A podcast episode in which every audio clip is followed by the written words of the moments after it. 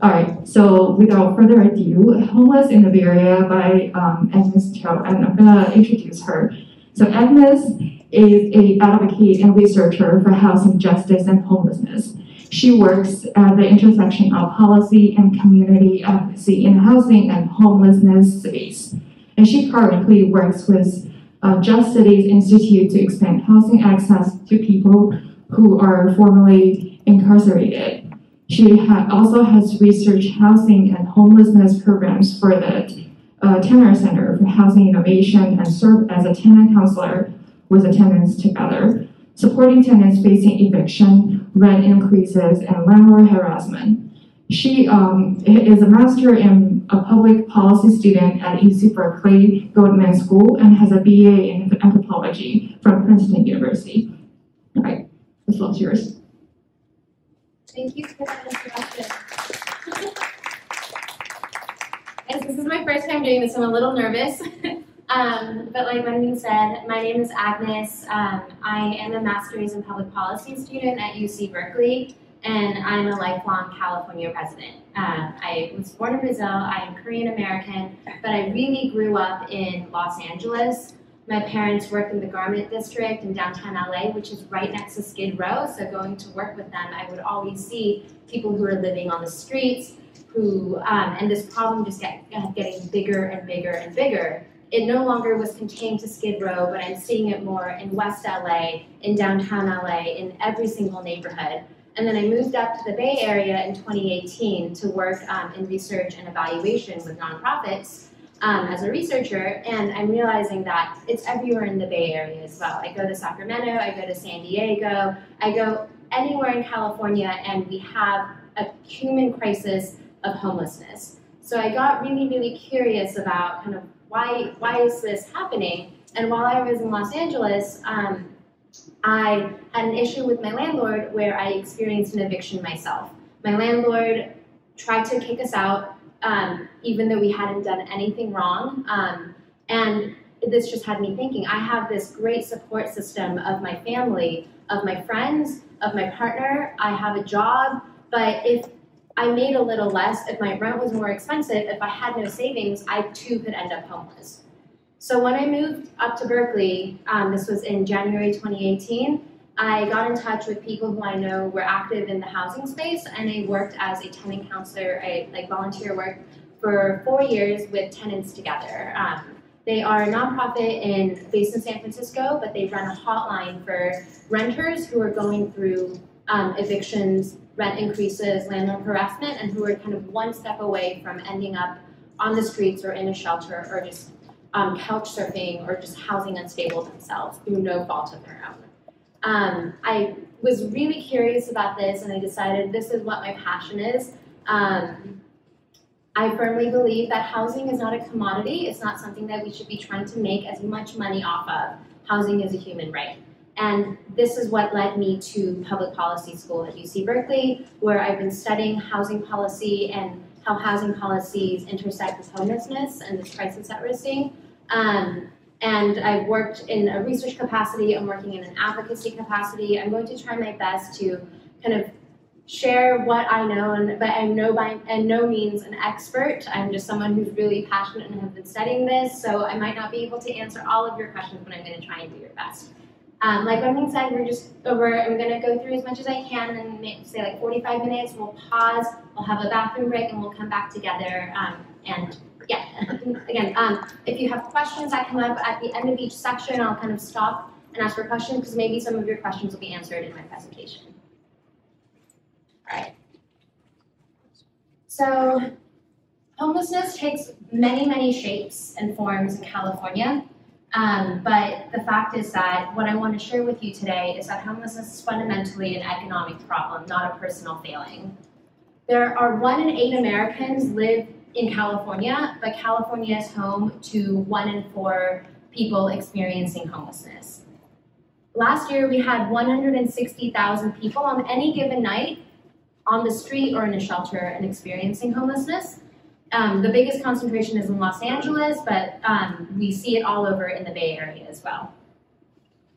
Um, I want to play a clip for you. This is a really, really great clip by episode by John Oliver. Um, I it's uh, if you just Google John Oliver um, homelessness, this is probably going to show up. But I want to just play a small, short clip just to, so you can hear the story of someone who um, ended up housed and losing their home and experience and becoming the statistic of just one in 160,000 people.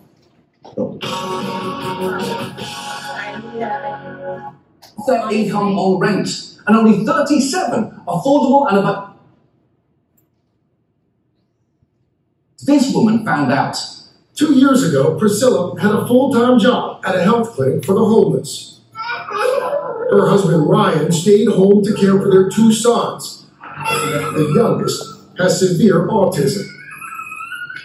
They lived on a tight budget, and then their landlord raised the rent $150. That's a lot of money for a lot of people that live paycheck by paycheck, and we live like that. The family was evicted and in a place they never imagined, homeless themselves, living in their car. I work at a homeless clinic and I'm homeless. How the heck does that happen to me? Yeah, that is an awful situation to be in. You Just clear, um, I really recommend the rest of this episode if you're curious and want to learn more. He does it in a way that's much funnier and um, just much more succinct than I usually do. Um, uh, so really what I'm going to kind of, what we're going to talk about today, um, it's going to be divided into kind of three sections. The first is understanding why do we have such a crisis of homelessness in California in the first place? Um, what are the root causes? Um, it's fundamentally a supply issue. We don't have enough housing and we don't have enough affordable housing, and it's also an access issue. The people who need housing are not able to pay for it and afford it. The second thing is um, kind of what the second part will be kind of what are the impacts of the supply and access issue on housing and homelessness? Kind of what are the human impacts? Um, then, um, then what I want to share is what are some of the policy responses and solutions we are doing. We're doing like California is doing a lot to address the housing and homelessness crisis. However, because of these root causes, the crisis just keeps growing, even though we're putting so much money and so much effort into this. So, kind of, I'll walk you through these three sections, um, and um, kind of at the um, at the end of each of these sections, I kind of pause and ask for questions. Um, so to start off, the root cause of why is why why is there such a housing crisis and a homelessness crisis? In the Bay Area since 2011, um, we've created more than 530,000 new jobs. However, we've only created, we've only built 125,000 more housing units. Um, researchers, policymakers, economists say that if you're going to be creating new jobs, you need 1.25 new jobs for every one unit of housing, but yet the stat in the Greater Bay Area is 4.3 new jobs for every one jo- uh, for every one new unit of housing. In the San Francisco, Oakland, Hayward area, it's 3.5. In the San Jose, Sunnyvale, Santa Clara area where we are right now, it's 3.2. What this ends up meaning is that as more jobs are created, especially in such an economically vibrant place like the Bay Area, we've seen that average incomes are growing larger and larger. However, because we're not building enough housing, we uh, are seeing housing prices get higher and higher. It's a simple supply demand. I'm not even an econ major, guys, but this is like econ 101. There's not enough supply, rising demand. The people who have high enough incomes, the people who work at Google, who work at Facebook, can absorb this. They can pay the higher rents, they can pay the higher home prices. However, it's the people who have the lower incomes, who are service staff, who are teachers, who are nursing assistants, um, who are really the most vulnerable people doing very important work in our society who aren't able to afford these housing costs. So what that means is that they end up spending more of their income on housing, and they end up um, with a little bit of an income shock. That means that they are more really vulnerable to losing that housing. The reason why we have such, the, uh, part of the reason why we haven't been able to, supply of housing hasn't been able to keep up with this growth in population and this growth in jobs It's because it's getting more and more expensive to build housing. You might know a little bit about this working in architecture or development. Over the last 10 years, actually, the stat is on the next page, but it's just getting much more, uh, it's getting more and more um, unaffordable to build. Um, and the rising cost of housing is fueled by multiple factors, which I'll be explaining in a couple minutes. Um, but what I want to share, oh wait, oh, I'm sorry, I'm only changing it on my computer. I didn't change it here. I'm sorry about that, guys. um, so that was the last uh, the last um, slide where we have more jobs than uh, housing. And then this is the chart that I want to explain. LIHTC is a low-income housing tax credit. It's the primary way that our federal government and our state government funds the building of affordable housing. Um, the light, uh, so this is kind of the chart of how, how um, uh, that shows that the cost of building new affordable housing is going up and up. Um, in 2019, I think the average cost of creating a new LIHTC development in California um, exceeded $500,000. So for one new apartment, it costs over $500,000 to build.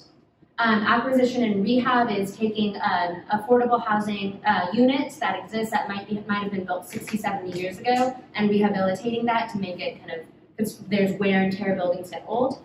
Um, that that has also been going up. Why is that the case?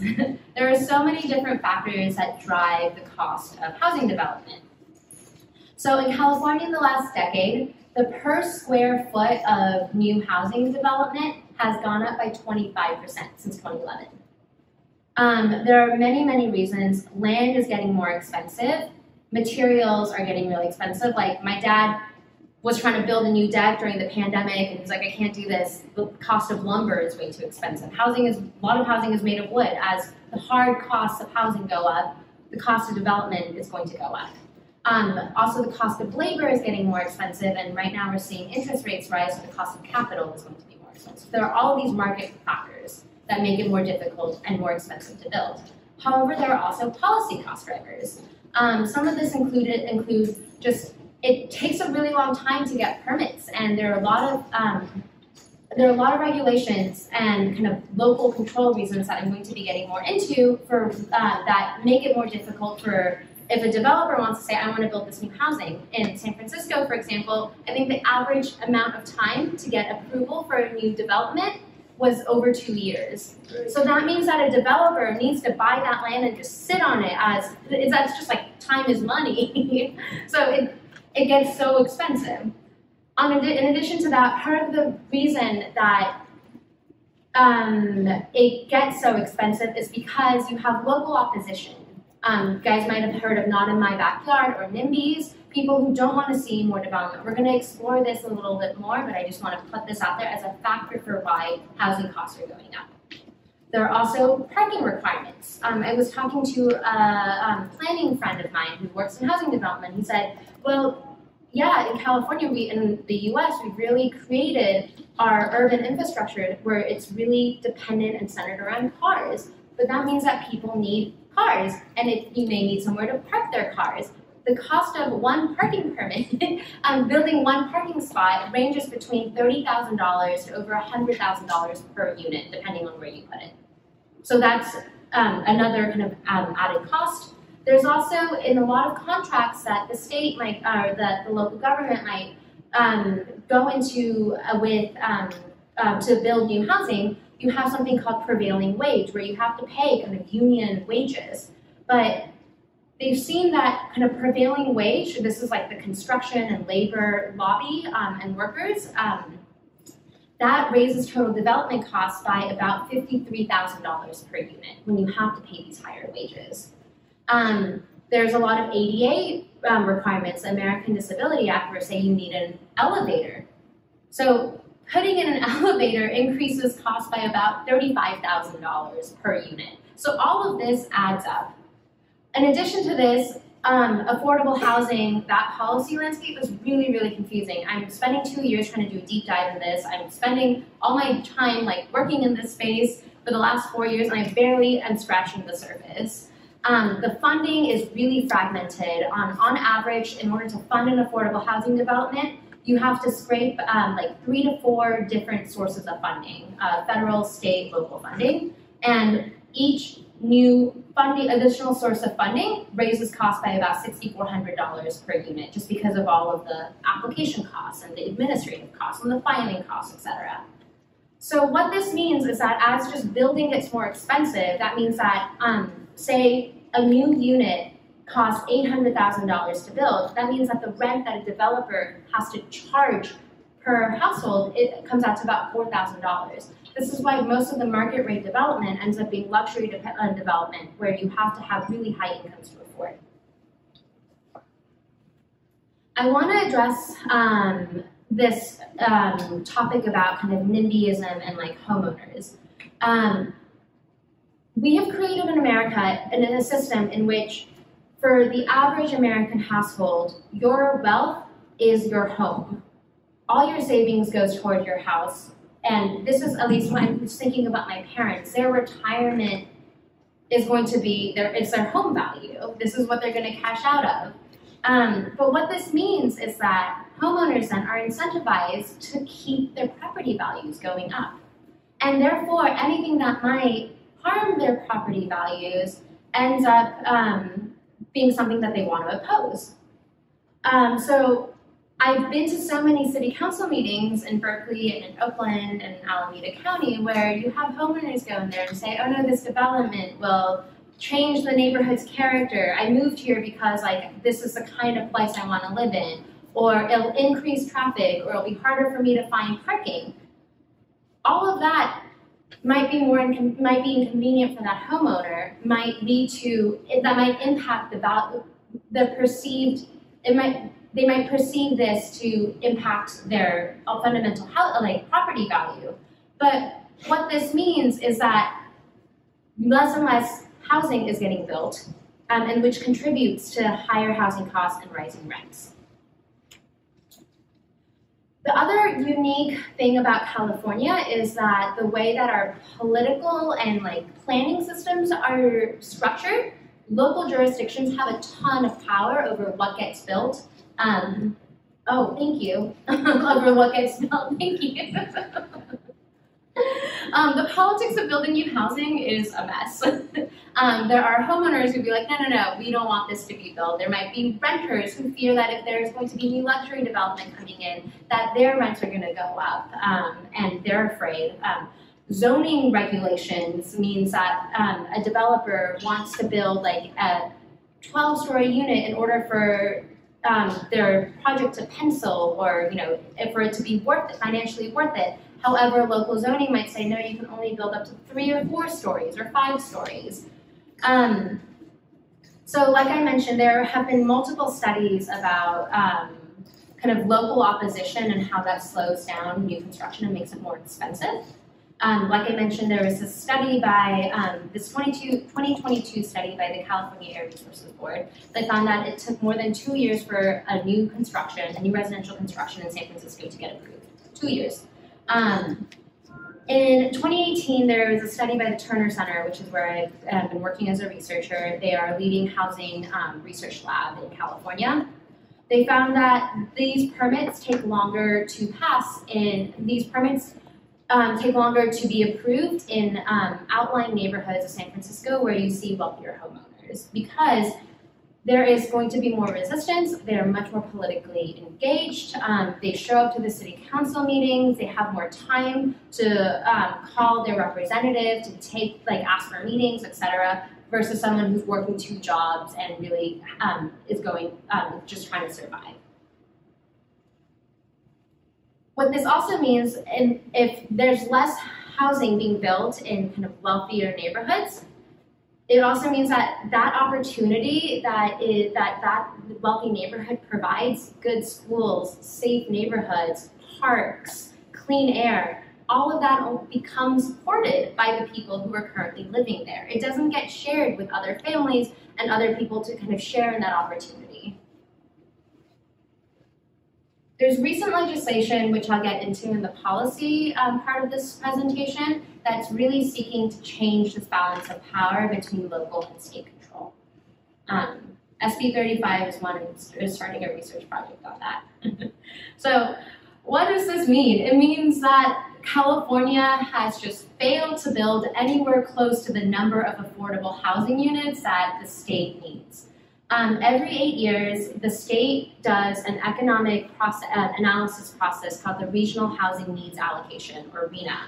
Um, they determine based on your population, based on job growth, based on income, how many units of housing that each city or jurisdiction needs to build in order to keep up with that demand for housing. Um, you'll see, and then they also look at it based on income. Um, AMI is area median income, looking at the median income in that neighborhood. You're considered extremely low income if you're making 30% of the median income in that in that um, that region. Low income if you're making 50%.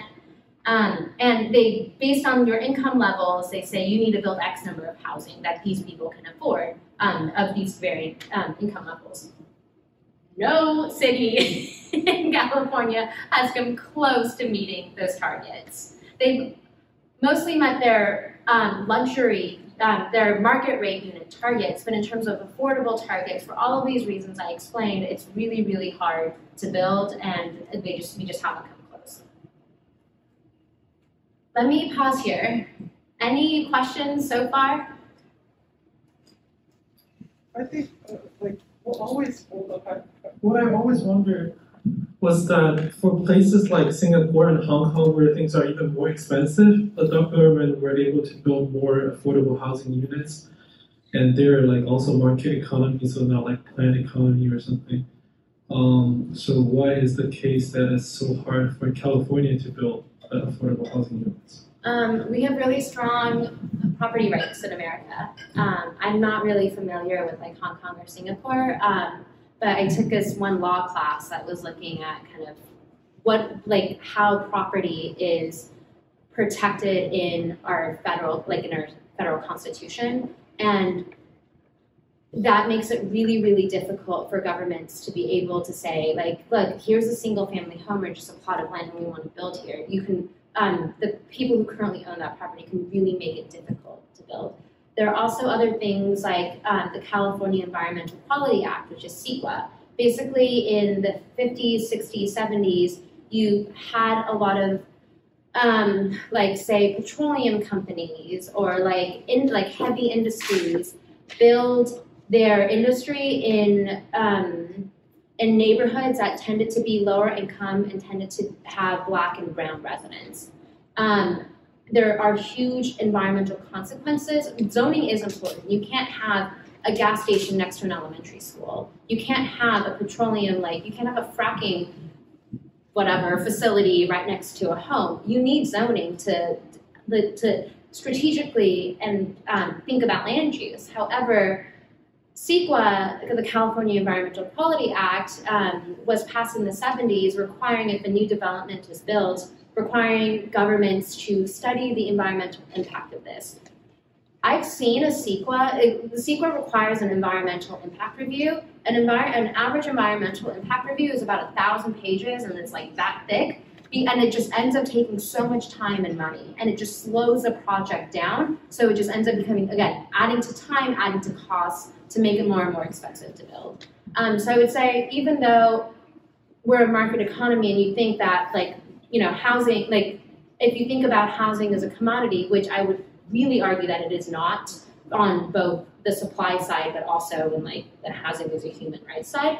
Um, it's just like it just like there are all these other policies in place that stymie that um, um, your our ability to address the supply issue. I hope that answered it a little bit. I'll take uh, maybe two more questions and then I'll move on to the next section and then we'll take a break. Or why don't I hear kind of all your questions and then maybe I can, yeah, sure. Okay, uh, I've been an architect working on residential projects. Oh my God, In San Francisco for four years. And so I'm familiar with all those issues you mentioned, also the ADA issues, parking issues, and the the terrible zoning thing, planning thing, and all the process. I can see the process become more and more complicated and longer since like four years ago. Uh, so I'm I also heard about some program like state density bonus from state level, try to like solve this kind of problems. But uh, I'm not sure if you can explain more about that because it's some more political issue between all these things. And uh, next, uh, the other one, the other question is about those ADA and uh, parking issues you mentioned. Um, from the perspective of users, it does help all those residents, but it also um, add more cost to uh, to the construction fee. So I don't know if you have any uh, point of view on that. On that, yeah. Thank you. Um, can I just hear the other questions and then maybe I'll try and like address it. Sure, thank you so much. Uh, so I come from San Diego region where I spent two and a half years doing my master degree there. So uh, according to the last slide you showed here, it seems like that there's a much bigger gap between the actual demands and the actual units that have been built in San Diego region or like county than the gap is in San Francisco. But from my life experience, I can see that I can tell that actually the homeless uh, homelessness problem is much more severe in here in Bay Area than it is in San Diego region. So I'm not sure uh, what's the root cause of this. And that's uh, my question. Thank you. In that question, I'm going to get to it later on in my presentation. Sure. Okay, and then did you also have a question? Um, actually, my question is pretty similar to, to her, so if to, yeah, okay, sure. Um, so I'm just wondering why, uh, what stop the government have more policy to like uh, tax reduction or more bonus to encourage the developer to build more affordable housing? Because recently my client, one of our clients just uh, gave up on the site. They want to uh, build affordable housing there, but but uh, eventually they found out they are not going to make any profit. So yeah, that's the question. These are all such good questions, and we should talk. Um, uh, I would follow the Terner Center if you guys haven't already. They do a lot of great research on housing supply and why development is getting so expensive. Um, to respond to your question, your question I'm going to get to, so don't worry. um, to respond to your question very briefly is um, around ADA parking, all of these things that does like like that. Sorry, my dog just got here. Hi, Kobe. um, I think it's a negotiation, right? Uh, I don't think there's one right answer. I think there are some places where you do need ADA, especially if it's like a senior facility where people have mobility issues. But like, does every building need an elevator? Or like, it's just you know, it, it definitely is a negotiation.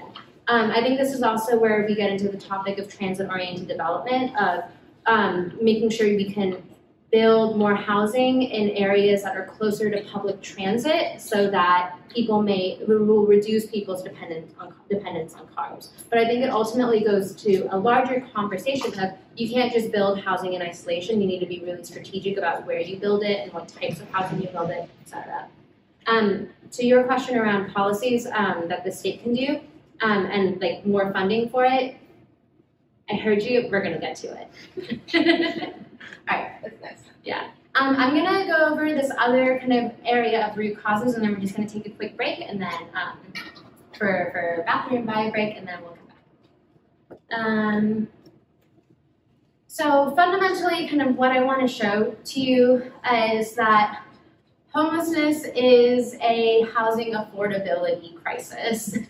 um, in the U.S., in California, in the Bay Area, rents have been going up much higher than medium um, median wages. Um, in California, there are 17 million people who are 44% of the state's residents who rent their homes. Um, people of color and low-income people are more likely to be renters. Um, but we've seen in kind of more expensive coastal areas like the Bay Area, LA, New York, more and more higher income people are being renters as well, just because the price of homeownership is just so high. Um, Rents have been going up much faster than wages, so that means that more people have to spend more of their income on um, and more of their paycheck on rent. What this means is that more people are cost burdened. So the way that the like policymakers think about this is that you're considered cost burdened if you spend um, more than a third of your income on housing. You're uh, considered extremely cost burdened if you spend more of uh, more than half of your income on housing. I think of people who are very low income, so that 30% area median income, which by the way, in the Santa Clara area county is $44,000 a year, which like as a grad student, I'm considered extremely low income. Over 85% of people in California who are extremely low income are severely cost burdened. Like rent is too damn high, especially for poor people. Um, over the past decade, in addition to just rents being unaffordable, is that the government, the state, both at a federal level and at a local level, but really at a federal level, just hasn't been supporting renters. Um, policymakers have failed to create a strong safety net that supports the most vulnerable people who are most vulnerable to um, experiencing homelessness and falling into homelessness. We've just seen straight up funding cuts to housing programs since Reagan. um, so this includes like disability benefits, this includes housing like vouchers. Um, and there's so much research, like we know this, that if you provide rental assistance, we will reduce homelessness and housing instability. Um, how, and then there's also all of the follow-on impacts of that, like the impacts on children's health, mental health, um, like like trauma from being homeless. Um, there, like I think one in ten Berkeley high school students have experienced homelessness at one point. This is such a fundamental issue that so many people going through, and just the federal assistance that we are getting is nowhere near enough. Of the poor, of the people who are income eligible to receive rental assistance, only one in four do. Um, I really love this because it also just shows how long people have to wait. And this is, a, I think this is a national average, but I just want to share an illustrative example in Berkeley. The Berkeley wait list to even be considered for a housing voucher has been closed since 2012 since Obama was president. like that means that if your income, if you could not make rent and you were like and you could not find a job that was going to be paying enough for you to make market rate rent, you had you just there was like Berkeley said or the housing authority in Berkeley said, I'm sorry, we can't help you. They opened it up for six weeks. Um, to they opened up 2,000 spots just to join the wait list because um, it's a lottery once you're on the wait list. They opened it up for six weeks. They had 2,000 spots. It filled up in under a week. It just shows the extent to which there is demand for this and there just isn't enough supply of rental assistance. Um, there's also a huge mismatch between the assistance that homeowners receive, who tend to be higher income, who are higher income, versus the assistance that renters uh, receive. So the nation's housing policy in America has really been focused on getting people to buy homes. And I'm going to share a little bit more about kind of the history of how this has led to like more segregation and um, growing inequalities in our wealth gap between kind of white Americans and black and brown Americans. Um, more than 75% of the federal housing expenditures, kind of if you look at direct spending, tax credits, and subsidies, goes toward supporting home ownership. The way that looks like is the mortgage interest tax deduction. There are other like tax credits you can get if you're a homeowner. Um, federal housing assistance that benefit families with very little assistance, it um, that sorry, the federal housing expenditures that benefit don't benefit people who really need this assistance. Most of it, more than half of federal spending, goes toward households that are making more than $100,000 a year.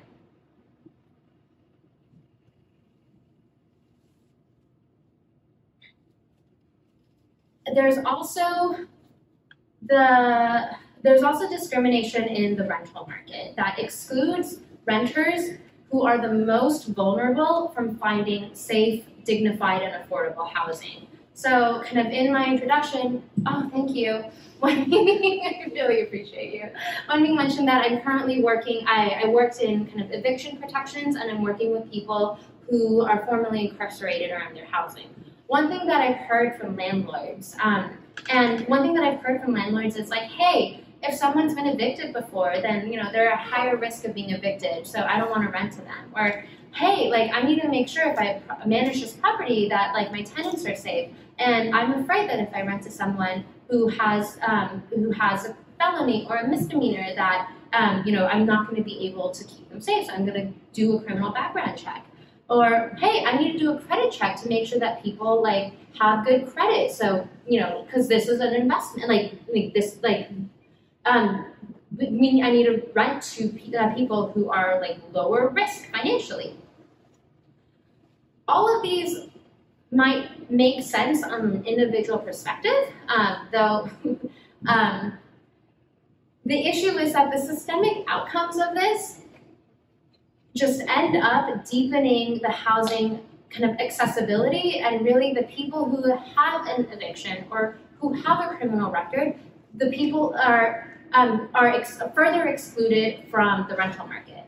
So let me just speak for a little bit about eviction. So um, there are many people who've studied eviction or who have gone through an eviction themselves who uh, say that once you've had an eviction, it is a scarlet E that really prevents you from finding housing anywhere.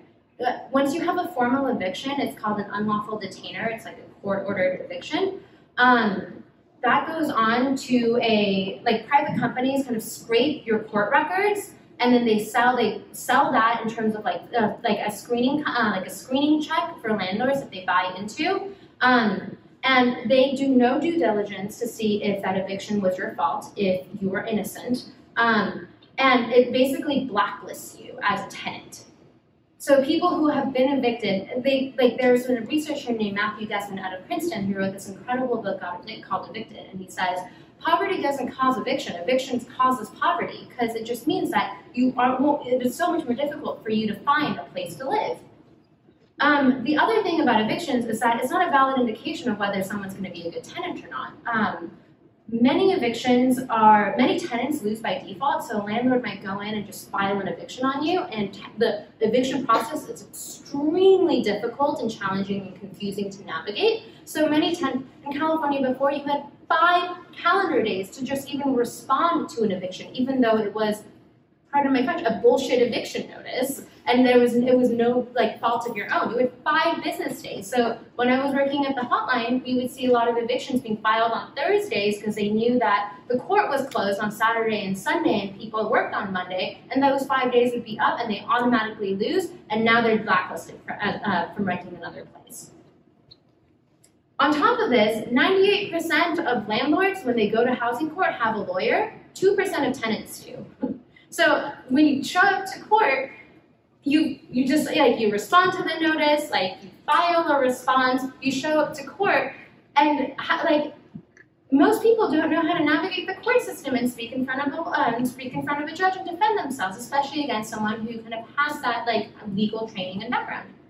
Um, the other thing I want to speak to is around kind of criminal justice. Um, so in many places, landlords can just straight up refuse to rent to someone who has a criminal record, no matter how long ago that record was, or kind of what uh, how minor that offense was. Um, there's also this like narrative that people who are um, involved in the criminal justice system are somehow dangerous or bad or they did something wrong. However, what this fails to recognize is the deep structural and racial biases in our criminal justice system. Where do police police? Who are they more likely to pull over and arrest? Um, for example, like the, min- the minimum sentencing. If you have crack cocaine, which more black people tend to use than, say, um, like white powder cocaine, which more like wealthy white people are to use. The sentencing requirement, it used to be 100 to 1, so like you had like say one gram, and I don't know, like like I don't know what the measurements are, but say you have one gram, right, of crack versus cocaine, you are if you have crack, you are sentenced as if you have hundred times more um, than than if you were to have powder cocaine. Um, under Obama, they reduced that to 17 to one, but it's still a very like it's a racialized sentencing system. There's also like studies that show that black women are incarcerated at twice the rate of white women. It's just there's so many racial biases embedded in our criminal justice system. So just to say, um, and then that follows you once you once you go to jail, once you leave, and you spend all that time in jail, you come out. That record follows you. Your past shouldn't control your future, um, but in many ways, if you have a criminal record, it it um, closes many doors, quite literally. Um, I'm gonna pause here and do a quick And any questions about what I asked so far?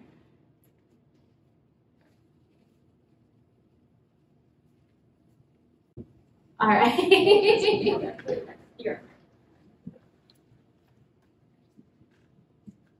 You, you mentioned that the, uh, housing prices are not matching the median, uh, increase in, in wage. Uh, I'm curious if it matches the mean because, uh, maybe the median, like, because maybe it's like the top two percent owns all of the housing or something like that, and they're controlling the rest, so I'm curious about this. I actually don't know who controls housing. I know it's so I think median is actually a better way to measure kind of like average income than or like to, um, to think about income than mean just because we have such high like like there's so many outliers. Um, like I don't think Jeff Bezos should be included. Yeah, I'm just curious, I'm just curious if that's actually the cause of the not matching, because maybe the mean actually matches and that's the problem. Um, I haven't seen anything in mean, but I think median would be a more like rigorous way to understand this. Um, it's really that the reason why rents have been going up so high is like there are so many studies that can back this up. Is we haven't built enough housing. Home like to be a homeowner, it um, is more and more inaccessible. So there are wealthier people crowding out um, lower income people in the rental space. And then on top of that, I think there's this notion that well, we can charge fair market rent because they will charge what the market can bear. However, what the market can bear isn't really like housing isn't a commodity; it isn't an asset. it is a home in many ways. So I think, but it, in, in many ways, it is still treated from people who are property owners as a commodity. I don't know if that answered your question. right. Any other questions about kind of what I presented so far? All right. Um, I just want to do a quick check. Does anyone need to use the bathroom? I just roll a few minutes. All right, I'm gonna keep going, uh, but and then maybe I'll check in at the end of this next uh, section um, to see how we're doing. Um, I just want to do a quick share a quick snapshot of um, so we now understand kind of what are the main root causes of what causes homelessness. So what does homelessness look like in our community? So I want to do a snapshot of Santa Clara County, which includes Palo Alto, where we are right now. Um, in the Bay Area in 2017, over 25,000 people experienced home, homelessness. Um, in California in 2020, over 160,000 people experienced homelessness on any given night. Um, the main way that we count homelessness is through what we uh, what it's the point in time count. So one day in January, they get a lot of volunteers to go out into the city, into this region, and count literally count how many people are sleeping on their street, on the street, in tents, in their vehicles, or in shelters. This is a gross undercount because it is not because this is just one night, and people may become homeless at other times of the year. And in addition to that, it doesn't count the housing unstable people who might be like bouncing around friends' homes or you know things like that. Um, so for comparison, in 2020, 100, they, the point in time count in California said that there are 160,000 people um, who are homeless, or experienced homelessness, but for the data system that the state manages, over 255,000 people access homelessness services in the year. So just to give you a little snapshot of that. Um, the other thing that I want to share is um, kind of you would ask the question of in San Diego, like the Bay, the homelessness seems to be so much worse in San Diego. The thing is that in than in the Bay Area, I mean, it, it seems to be worse in the Bay Area than in San Diego. The thing is that in California versus other places, we have higher rates of unsheltered homelessness. I don't know what the unsheltered homelessness rate is in San Diego, but in Santa Clara County, the unsheltered homelessness rate is 82%. That means of the people who are experiencing homelessness, 82% are not in a shelter fit for human ha- um, habitation. So they are more likely to be on the street. They're more likely to be living in their cars. They're more likely to be squatting somewhere. They're more likely to be visible. So the perception of homelessness is worse in California than it is in other cities. The other misconception that um, people have about homelessness in California is that, oh, they're coming from other places, like we have good weather, we have better social services. Um, that's not true. The data doesn't support this. Uh, eight, like four out of five people who are experiencing homelessness in Santa Clara County were in Santa Clara County before they became homeless. 57% of people were living in Santa Clara County long term, have been here for over 10 years. Um, and on top of that, if they weren't in this from this area, they're probably from a neighboring county, like San Mateo or San Francisco or somewhere. Um, I think this just underscores that people become homeless and experience some homelessness and experience homelessness in the region where they grew up. Um, because this is where this is where you have community, this is where you know people, and this is where you can't say like, oh, why don't they just move to like Fresno or Stockton where housing is cheaper? Like this is people's homes. Like if you think about it from an individual perspective. Um, this is just really quickly to go over the difference between sheltered homelessness and unsheltered homelessness. Um, sheltered homelessness is like an emergency shelter, or transitional house uh, housing program, a safe haven, kind of somewhere where um, people who are experiencing homelessness can stay, kind of that is meant to house them, um, like or to provide emergency shelter. Unsheltered homelessness, which is what we're seeing more of in the Bay Area in California, is when people are staying outdoors in tents, cars are on the street. Excuse me. So one thing that I want to show is in this graph right here. I'm sorry, I just have to cough, but I took a COVID test, so excuse me. Um, so um, what we see is that in New York, we actually have so many more people who are experiencing homelessness by both a um, like count of number of people, but also per capita. However, if you see that only 5% of the population who is homeless are unsheltered. And this is, uh, whereas compare that to Los Angeles, which is 75%, larger greater Bay Area, which is 67%, um, and San Diego, which is 61%. So that might explain kind of why you think that San Diego, um, like there is less perception of homelessness. Um, there's a policy called right to shelter. Um, this is guaranteed in certain like state constitutions that says like just like we have a right to privacy, we have a right to property, we have a right to um, free speech. The, um, there are certain there, some states have in their constitutions they guarantee a right to shelter, so the state has an obligation to provide emergency shelter. So places that have this right to shelter, like in New York, um, you see, because the state is compelled to provide, they have to provide by law emergency shelter. Um, so you see less street homelessness. Um, compare that with, say, Oakland in 2019. Um, I think it was like like 2019. I, remember like reading this stat when it was really really rainy, and I was like, shoot, like all these people who are living in encampments, this is so bad for them.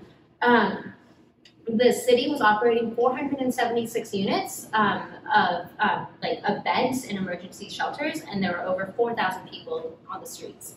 So we just do not have enough emergency shelters. Period.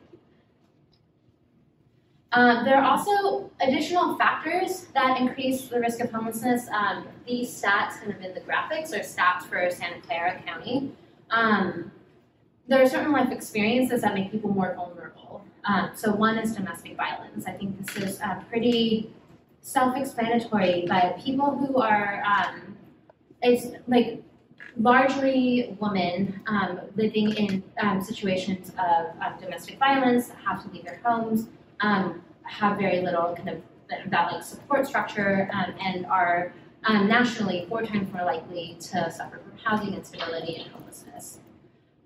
There is the criminal people who have been involved with the criminal justice system. Um, nationally, they are 10 times more likely than the general population to experience homelessness. In Santa Clara County, um, 20, uh, one in four people reported that they have been involved, um, they've, had, they've been involved in the criminal justice system.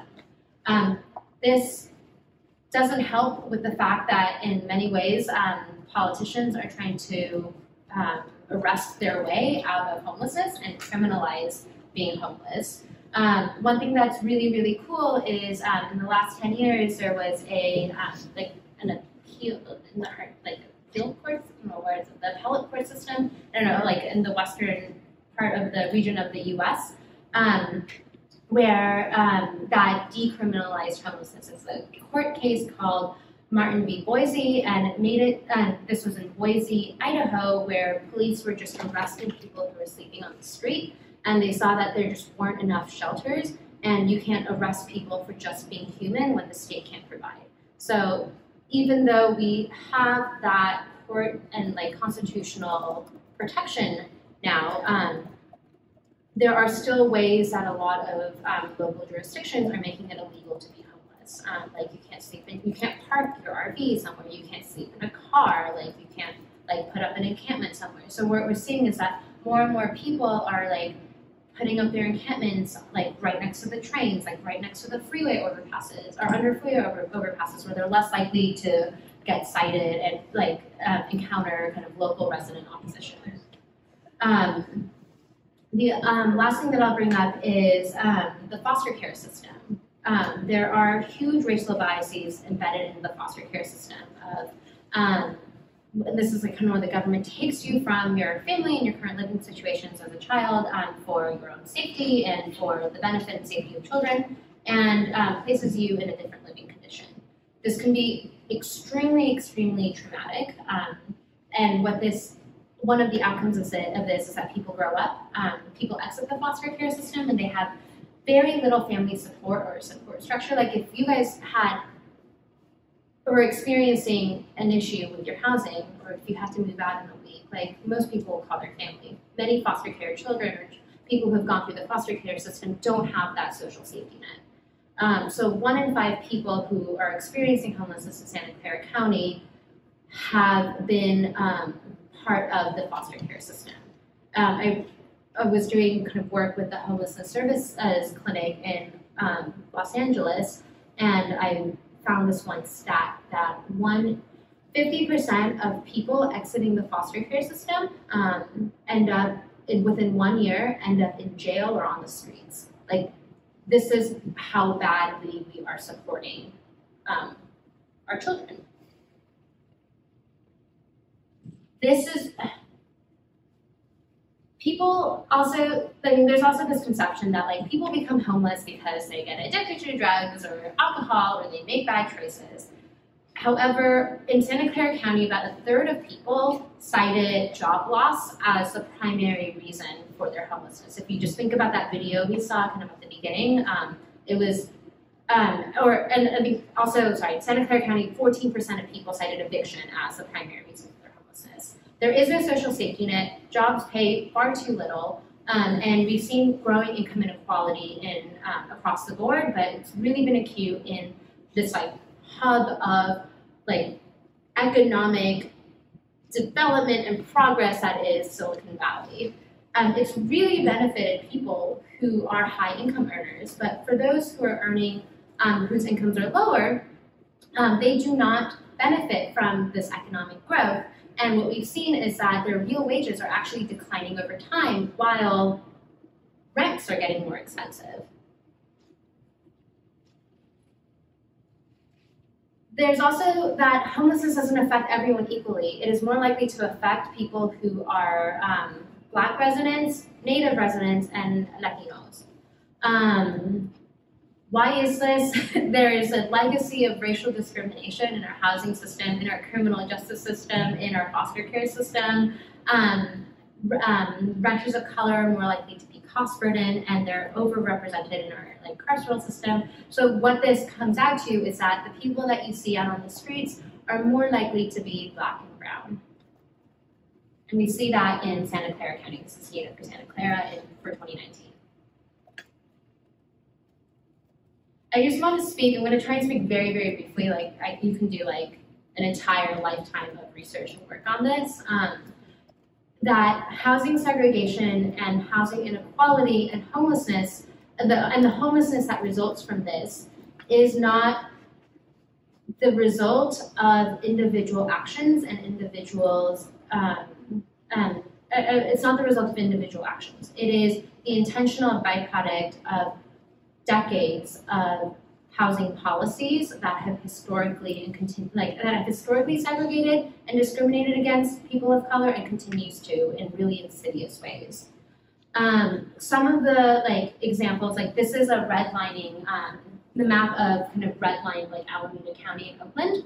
um, where I live, right up there. Um, where this is, um, if you guys have heard of or read Color of Law by Richard Rothstein, this, this is a map that shows that um, people who provided um, like loans to for for home ownership for homes um, kind of looked at the racial composition of where people lived and assigned neighborhoods a certain color based on kind of their like credit worthiness or loan worthiness. Um, and people neighborhoods that were majority black were assigned red, um, thus redlined. Um, the uh, neighborhoods that were yellow were where mostly like Asian people lived, um, and then green and blue are where mostly white people lived. Um, and then the, and then the U.S. government kind of like mortgages were based on maps like this, uh, where you would only really give um, like low interest loans or loans period to neighborhoods that were not redlined. This, so there's also just like exclusion from home ownership programs, where in the 50s the federal government did a huge push to get more and more people to own homes and buy homes. Black people were not included in that. Um, there's zoning in um, where you say, hey, in this neighborhood, we're only going to build single family homes. We're not going to build any apartments. But apartments are what most low income people are able to afford. So by refusing to build apartments and only zoning something, say single family, you end up not closing off that neighborhood to many, many people, including lower income people and people of color. We've also seen um, racially restrictive covenants where, like, literally in the contract for the house, it says, "Do not rent to, do not purchase, do not. This house cannot be sold to someone who is Asian or Black." Um, we've also seen kind of urban renewal, so like the highways um, that have been built, BART that was built, um, it runs straight through where communities of color were living. Um, I just think about, I grew up in Los Angeles, Dodger Stadium, they razed a Latino neighborhood that had been there for centuries in order to build that. And unlike, and we have really strong property rights protected by the Constitution, but they were not provided um, just compensation for that. Um, we've also, this continues to this day. Um, with the 2008 um, foreclosure crisis, it really affected Black homeowners more than any other kind of um, categories of people. And it's because if you think about lending practices, like banks made many more predatory loans, um, those like ninja loans, no income, no assets, no problem, um, to um, and like ballooning interests um, to Black homeowners. So as a result, Black households are less likely to own their homes than white households. Um, when they succeed in purchasing their home and then they try and sell it, there's all this other discrimination. There's been like, you have, um, there's been this study that was out in the New York Times a little, a few years ago where you have like someone coming to appraise their home. Like before you buy, before you sell your home, you have to say like, oh, this is how much like a uh, third party appraisal says it's worth. If they see that a black person um, is they, they did this test um, looking at kind of it was if it was a black family versus a white family, they get appraisals, and they found that across the board, if you are a white family, your home was appraised for more. So even if you are lucky enough to be a homeowner, your home like there's all of this discrimination that continues to make it so uh, black households just end up gaining less wealth. I'm going to pause right here and then I'm going to go into my final section around policy responses. Kind of any questions to this point? I have a question. Yeah. So, um, for the emergency shelter part, I'm assuming it's easier to build than affordable housing, right? Why is there is still this, um, you know, this gap and also maybe potential reluctancy from the government to do this? Um, I'm going to get into this in my next section, but the issue is that people don't want to stay in emergency shelters as well. And in the last like 10 years, what we've been like, how we've seen, there has been more and more data and research coming out that the best cure for homelessness is building more permanent housing and getting people houses, a housing first approach. So this is there has been a policy shift. Again, it's like prioritizing and negotiation, right? There's been a shift. So you've seen less transitional housing and less shelters being built, and more of those resources being dedicated to uh, permanently find, like finding permanent housing for people. Um, and then there are all these other reasons why even if you have an emergency shelter, why people might not want to stay there. It's never meant to be a, it's not supposed to be a permanent solution, it's just a temporary Band-Aid. How long can people stay in the emergency shelter? Um, it depends. It really, really depends. Um, some like you have to be out and re-register um, within a day, and they have really strict curfews. Others you can stay maximum ninety days. Um, like a lot of like homelessness provide like service providers say like the most important things about shelters is that they have to provide like three P's. It's they have to allow your partner, um, they have to allow pets, and they have to allow for privacy. And shelters, many shelters don't allow for this.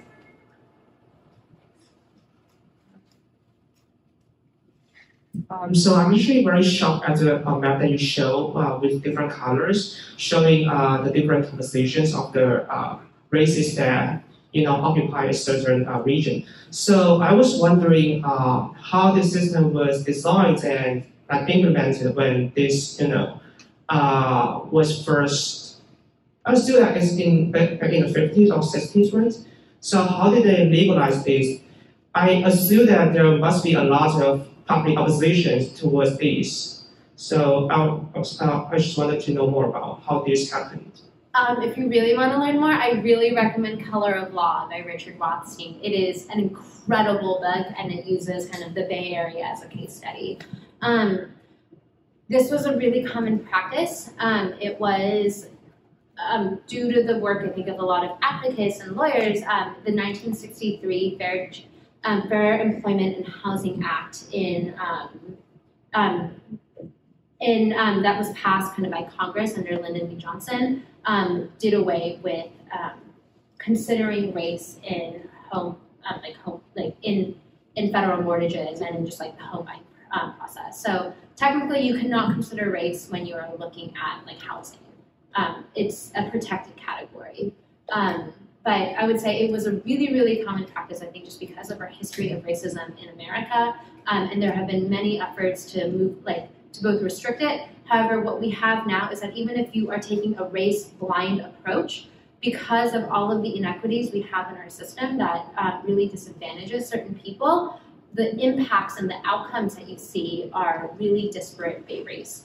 Um, so there's it's getting a little wonky, but um, you can look at uh, the, now there's all this legislation to say that um, even if policies are not in their face, like racially, there isn't any racialized intent, if the impact has like disparate impacts by race, um, then that is illegal as well. So this is the uh, under fair chance, um, under fair the Fair Employment and Housing Act. I don't know if that answered your question though. So that being said, this is no longer existing in the system. No, no, but you see, but there are so many, I like, there's so much information about this, but if you look at redlined maps, and then if you look at maps of like, where did the foreclosure crisis happen? Where did the eviction crisis happen? Where are more people who are, like, where is there most policing? Where is there the lowest air qualities? It almost all assigned, like, lines up with the red line maps. Like, housing fundamentally determines how clean air you breathe, like your transportation option, what school you go to, what your income is, like safety. So just even though we don't have maps like this, there are other ways that the impacts of this from 70 years ago still linger on in today's society. Yes, thank you so much. Uh, can you remind me of the name of the book again? Color of law. Thank you so much. What is foreclosure? Pardon? What is foreclosure? Foreclosure, yeah. So it's like when you um um, great question. um, it's like when you rent a home, uh, when you go to buy a home, um, basically um, the most common way that people purchase a home is with a 30-year mortgage. Um, a foreclosure happens when you can no longer afford that mortgage payment, so then the bank comes and takes that house away from you. I got a question. So, Um, sorry, you just, you just mentioned the right to shelter and the litigation. Um, I just wonder, is there any like constitutional argument like uh, right to privacy, like abortion right, on that in terms of litigation? Because I came from Irvine, uh, I used to live in Irvine, Orange County, and I've heard that Irvine PD, they're like getting the homeless people on the street and put them somewhere else, like outside Irvine. So if there's any like constitutional argument so that we can stop this from happening. I don't know about constitutional arguments. I, I I'm sorry. I, let, I want to chew on that a little bit more. But there, like from what I've known, like there hasn't. I think there are like human rights arguments for it, and also um, like due process um, issues, like like procedural arguments that maybe advocates can use. But I don't know like what the like one because this was an issue too, like with COVID, they were saying like, oh, encampments, we're going to see like a big boom. So you've had like in Oakland, like there was just massive sweeps of homeless encampments. And there have been so many stories of people losing all of their belongings, including their identification and birth certificate and their computers, like in those sweeps. And I haven't followed yet kind of what the main reasons um, for like how they got them to stop those encampments. I think a lot of it was more like political pressure than like a court order. But I, don't, I don't know. I'm gonna do more research on this. Um, I'm gonna say that we should take a ten minutes break and then resume at four o'clock. And so people can use the bathroom, um, with the help from people who have access to the bathrooms. and then we'll get into policy responses, and then and then I'll take one questions. And then that's this is the last section. Thank you. Thank you. Please take a seat. Okay, and maybe we should start with a question. Yeah, let's do it. Yeah. Wait, also before I should have asked this, but before, can you give me your name and where you're coming from? Sure. Yeah. My name is Alice. Hi, Thanks for doing the presentation today. Thank you. I like your shirt. May the forest be with you. Thank you. and with you. The question I was thinking was about people who used to be homeless and managed somehow to be owning a home or renting again. Like, what are the success stories? What can we learn? Like, how, how can you teach more people to become less homeless? Um, what are the typical yeah, I think that, yeah, um, I don't think there's just like one archetype of someone who is able to like get out, like find permanent housing. I think ultimately it's an entire system that's working. So what I really want to do is like not focus it on like what is that one person's journey and what is like, their, like did they work hard? Did they find a job? But rather like, is the system working? Because homelessness is a systemic problem rather than an independent problem, uh, an individual problem. I think one thing that research has shown that works is um, placing them in housing and really giving, making sure that people have supportive housing. So I'm going to actually get into that in the solution section. But I mean, I think there's like a craving. One thing that like I'm hearing from you is just like a real desire to hear people's stories. Um, and I think this is something that like we can all do better at of like listening, like looking for and listening to stories, not because when we, whenever we think about and talk about homelessness in the media and amongst like policymakers and amongst ourselves, it's always like, what is the impact of homelessness on homeowners? What is the impact of homelessness on us? We never really talk about what is the impact of homelessness on the person who is homeless. Um, so I think this is like maybe a call to action for us to just do a better job to hearing people's stories because they are the real experts of what worked for them. I, uh, I saw a story on Quora. I think it was on Quora. Somebody had uh, taught a San Francisco homeless person pipeline, and, and, and, and they actually got a job and stopped being homeless. Yeah, But- job training is a huge thing that works. Yeah, I'm, I'm curious to hear from like expert like you, like you know, it's like you know, for people like us who don't have much time, maybe you have a little bit but not much money. What is the best way to help the problem? Yeah. Oh. Um. Can I get? Do you like have your? E- why why don't you send me an email? I'll get your contact info. Um,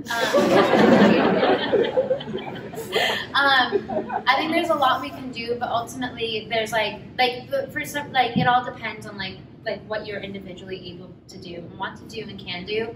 I mean, Um, for but- like just normal, you know. yeah, the way that I've shown up is that, like, for example, like people who are living in like encampments, like they can't cook. So like, um, I've like shown up to like, um, like things where you um, like you like made a ton of burritos and passed it out. So at least like they're like you address like the like food insecurity that someone might. Um, um, there, there's also so many organizations that like take like clothing donations, that take um, like um, like if they have a job training or workforce training to do something like that too, um, like that they take volunteers. But I don't know off the top of my head. Tenants Together. Oh, and tenants together. Yeah, this is the thank you.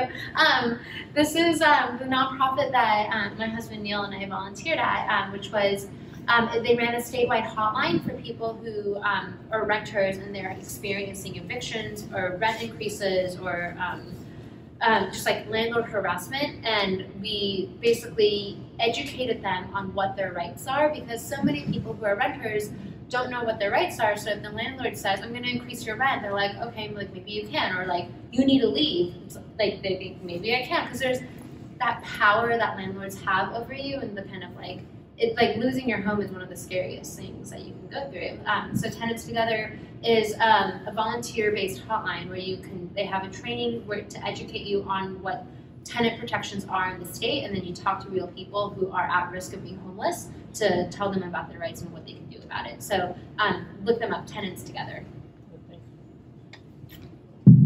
So um, I noticed that at, at least like from my impression that a lot of people who were people who became homeless that is visible having like seemingly having like psychiatric disorders and how like how um, crucial or big is this in the actual like uh, unsheltered and homeless population Yeah.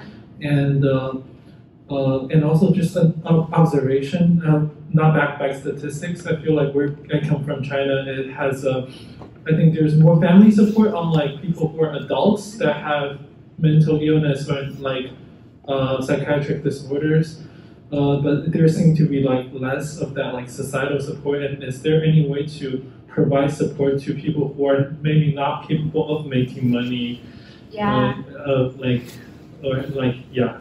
This is my question. Those are that's such such good question. Um, I don't have the number off the top of my head, but it is true. Many many people who are experiencing unsheltered homelessness have some form of mental illness, um, and the way that it manifests might be um, kind of like psychiatric episodes where they don't have the right diagnosis and the medication to treat it, um, or it might be like they might self medicate either through substances or alcohol. Um, the thing is that if you are on the streets and if you don't have housing instability, that is going to make it so much worse. So I'm actually going to like this is going to be like a segue into kind of the next section of my presentation, um, which is there. This is also a historical, like a consequence of historical policy decisions. Surprise, dating back to Reagan, um, where there was a massive um, effort to deinstitutionalize people because there used to be state-run kind of um, facilities for people with mental illness. Um, there was a, a whole scale like, uh, but they would have awful conditions um, and like many many human rights were being violated, um, like medical rights were being violated. Um, so the response to this is we're going to close down these institutions. But the thing is that the money that was spent on those institutions never got redirected into providing other forms. So what we're seeing is a consequence of this historical disinvestment in mental health care in America, um, and the fact that experiencing homelessness just makes all these conditions so much harder, um, which is why when like um, it, it's like there isn't an easy solution, but one solution that this evidence fact is this housing first model and permanent supportive housing. So putting people in housing and making sure that there's mental health supports, making sure there's a social worker, making sure that there's employment supports and workforce development and training. Um, so that permanent supportive housing is really important. Um, it's just really friggin' expensive and hard to build, um, like physically hard to build for all of the reasons I had explained. And the other thing I would just point to is that one in four people in Santa Clara County, uh, like, who are products of who are homeless, are products of the foster care system. If you are coming out of the foster care system, that family support that you might have if you're going through a really hard time doesn't exist. So it's again, it's a it's a big structural issue, which is why I want to like shift away the conversation from it, like what is the individual like pathway out of homelessness to like how do we change our systems and structures um, to better uh, so we don't continue creating more homelessness uh, conditions that make people vulnerable.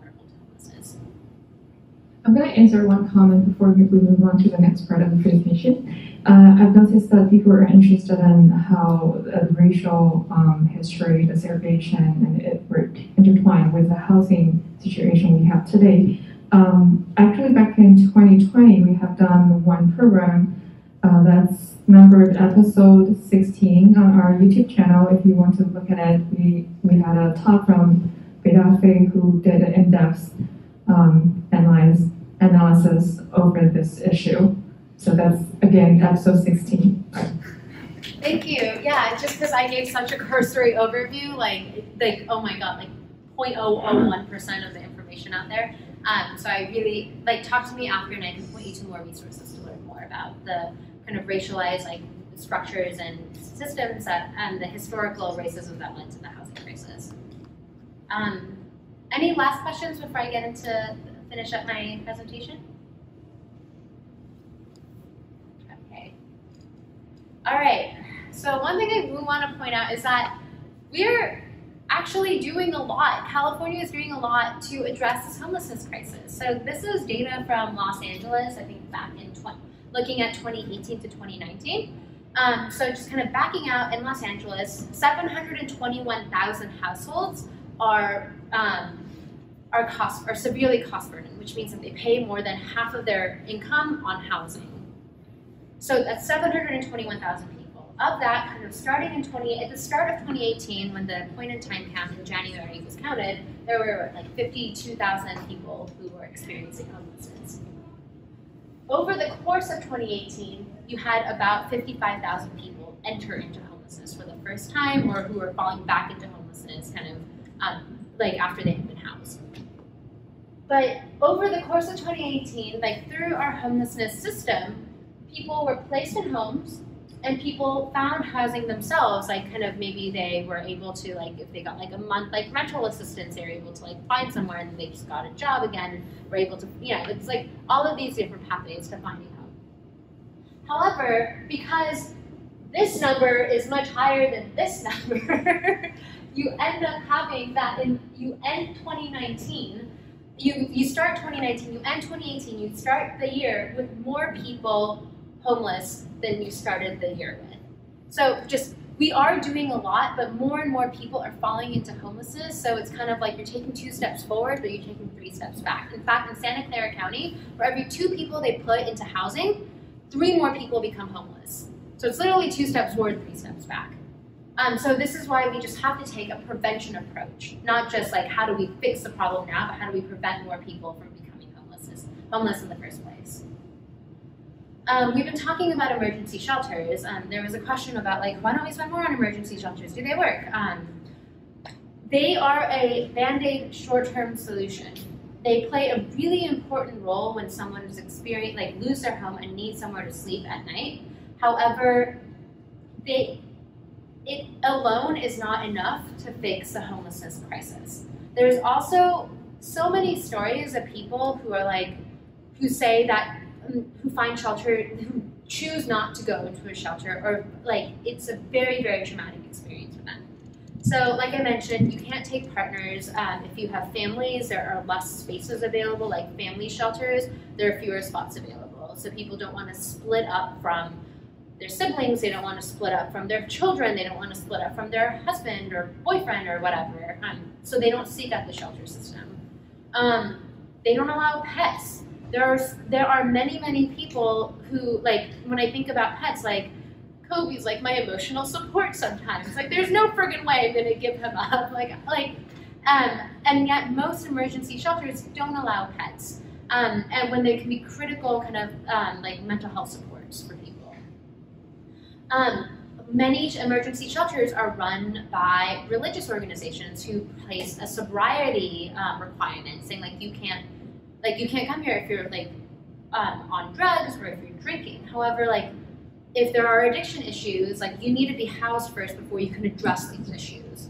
Um, the other thing is that they many there I know many shelters that say okay you have to be here to sign in by like 7 p.m. However, the line is going to be so long because the intake process is so long, so you really have to start getting in line at 3 p.m. and you really it's just somewhere for you to go to bed. So you have to wake up by 7 a.m. because they kick you out by 9 a.m. So it's like it's really just like a like a stopgap solution for you to spend your night, but it is not going to be a permanent solution. They also don't allow any storage. So where do you put your stuff? If you like just think about like from the perspective of someone who, if you were to lose your housing one day, like think about all of the like logistical issues that you have to go through, and shelters don't provide that. Um, it can also be really, really unsafe and traumatic and dirty, and there's lots of reporting of like there's a very big like us versus them um, reaction that staff have. They don't treat people with kindness and dignity. It's like like it's like basically being in a prison. It's what I've heard. Um, so there is evidence-backed research that shows that again the way out of homelessness is to put people in homes. Uh, you address homelessness by connecting people to housing, and it's now this approach, it's called the Housing First approach, which is what at the federal level and at the state level is, and they say that if you're going to be investing in homelessness, you need to be taking this Housing First approach, um, where the primary like priority is to place people in a house. Um, it's not just to provide them shelter. Again, there are trade-offs with this because we only have a limited amount of money we can spend on it. So it's like at the expense, like placing people in homes can be really expensive, but then then don't have enough money to build emergency emergency shelters. So it is a trade-off. The types of housing that um, falls under housing this housing first approach, um, I would say like the gold standard is permanent supportive housing. Um, so this is you place someone in a unit, say like it's a one bedroom apartment or it's a studio apartment, and in this building there's like a social worker, a mental health worker, there's a primary care physician, there's like um, places to connect you to jobs, that um, connect you to social services, that sign you up for like a food stamps, general assistance, etc. It's that is it's housing plus all of these supportive services. Um, there's also rapid rehousing, which is like maybe a place where someone can go from six for six months to 24 months just to the, get someone housed until they stabilize. There's also like specific approaches based on kind of like what your um, like life experiences. For example, I know that there are specific like there are group homes for families like mothers and families, or there are um, um, specific homes for like veterans or for homeless youth. Um, and reason why it's so complicated is because in California alone, just in California, there are 44 different homelessness programs and types of funding run by nine different departments, and they don't all speak to each other. It is so confusing to navigate. I've tried to study this and like it made like a big chart of like who funds what, like how do you get funding for what, and it is their lack of coordination is just staggering. Um, and then finally, what a lot of um, like homeless with the homelessness um, system is also more and more focusing on, which I think is really wonderful, is around homelessness prevention. How do you prevent people from getting homeless in the first place? So that's like, how do you get them rental assistance? How do you make people not lose their homes so they don't end up having to use the system in the first place? So I think this just underscores like you need a home in order to stabilize. Like you need a house before you can focus on anything else, including focusing on your health, getting a job. For example, when you ask people like why like what what are the barriers to finding permanent supportive housing? In Santa Clara County, I think 56% was said that we can't find a job, you don't have a job or an income. But think about it, when you apply for a job, you have to you have you need an address you need a good night's sleep so you can show up in the morning and do your job. Like I worked with, I worked in a drop-in shelter. I, I was working in, with the drop-in shelter, and there was a young person. It's, for homeless young people in Los Angeles, and this young person was saying, "Look, I got this job through this like program. However, I can't sleep because I'm so afraid. I'm sleeping out on the street. I'm so afraid I'm going to get attacked. I'm so afraid all my things are going to get stolen." Um, so I'm only sleeping like two hours a night. So he's showing up to work and he's like falling asleep at work. And so then he loses his job after three months. Like it's one of those things where like housing is so fundamental. Just having safe housing is so fundamental before you can do anything.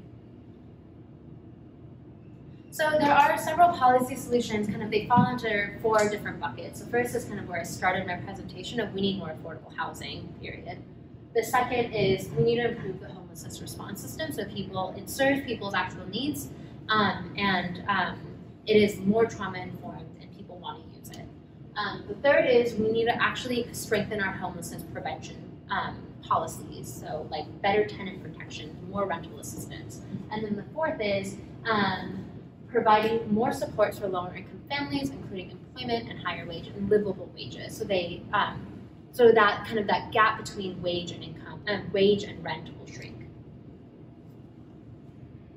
So this first one is, this is where I can get like really, really wonky, but I'm gonna try and tone it down. But if you wanna find me afterwards to talk about state housing policy, I'd love to do that. Um, what we need is we need more affordable housing and not, and we need more affordable housing near places where there are jobs, where there is public transportation, and where there are social services. Um, there are many, many policies at the state level that are trying to work towards making it easier to build affordable housing. Kind of one example that I'll give you is um, SB Senate Bill 35. Um, what this does is that for certain housing projects that meet an affordability threshold, so like maybe half the project, half the units in this development is going to be affordable, it makes it easier for the approval process. And the, it makes the permitting and approval process faster and easier. So you don't have cities like San Francisco or Mountain View where you're saying like, no, you need to provide this and this and this and taking years to approve. It just makes it, um, you get by right like approval, which means that if you check these boxes, then yeah, we'll approve you. So it just makes it faster. You also have the density bonus law um, at the state level. I'm seeing some nods from some architectures and planners probably. Um, what this means is that if you have a certain amount of if a certain amount of your housing is affordable, then it allows you to build higher, more dense. Um, if you want to, like, you know, we talked about the rising cost of development. Um, one way that developers can get around this is that for a plot of land, they can make, build more units so they can get more rent. Um, however, many cities have a cap on how high you can build your building, so the density bonus law allows you to bypass that if a certain amount of your housing development is for affordable units. There's also kind of more interesting, this is where my like intellectual curiosity is, like how do we get housing off of the speculative like market. So housing is no longer something that we can uh, that like property owners and developers try and, and, and landlords like try and make money off of. How do we keep it permanently affordable? Um, so there are different models like community land trusts, limited equity cooperatives that like buy land and buy a building and like have um, kind of like more social governance. Um, um, deed restricted housing that makes it so that you can you like um, that has it in the actual like contract of the housing so that the rents are stabilized over time.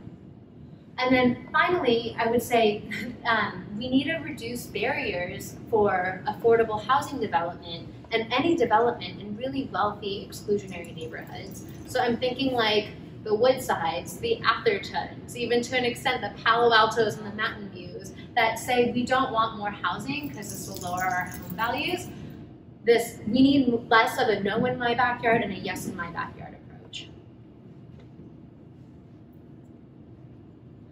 Um, the second kind of policy, like um, I guess area of policies is to improve the homelessness system. Kind of what this graphic is showing is that I'm gonna get wonky here again. Is that so? The federal government, most of the homelessness money um, that cities and counties can spend is given to us by the federal government the federal government, the, they don't just give it to the state, they give it to what they call a continuum of care, um, which is a regional kind of organization of um, like shelters, of like, like, you know, social service workers, of the departments of social services. Um, there are 44 of them in California, and they operate this coordinated entry system.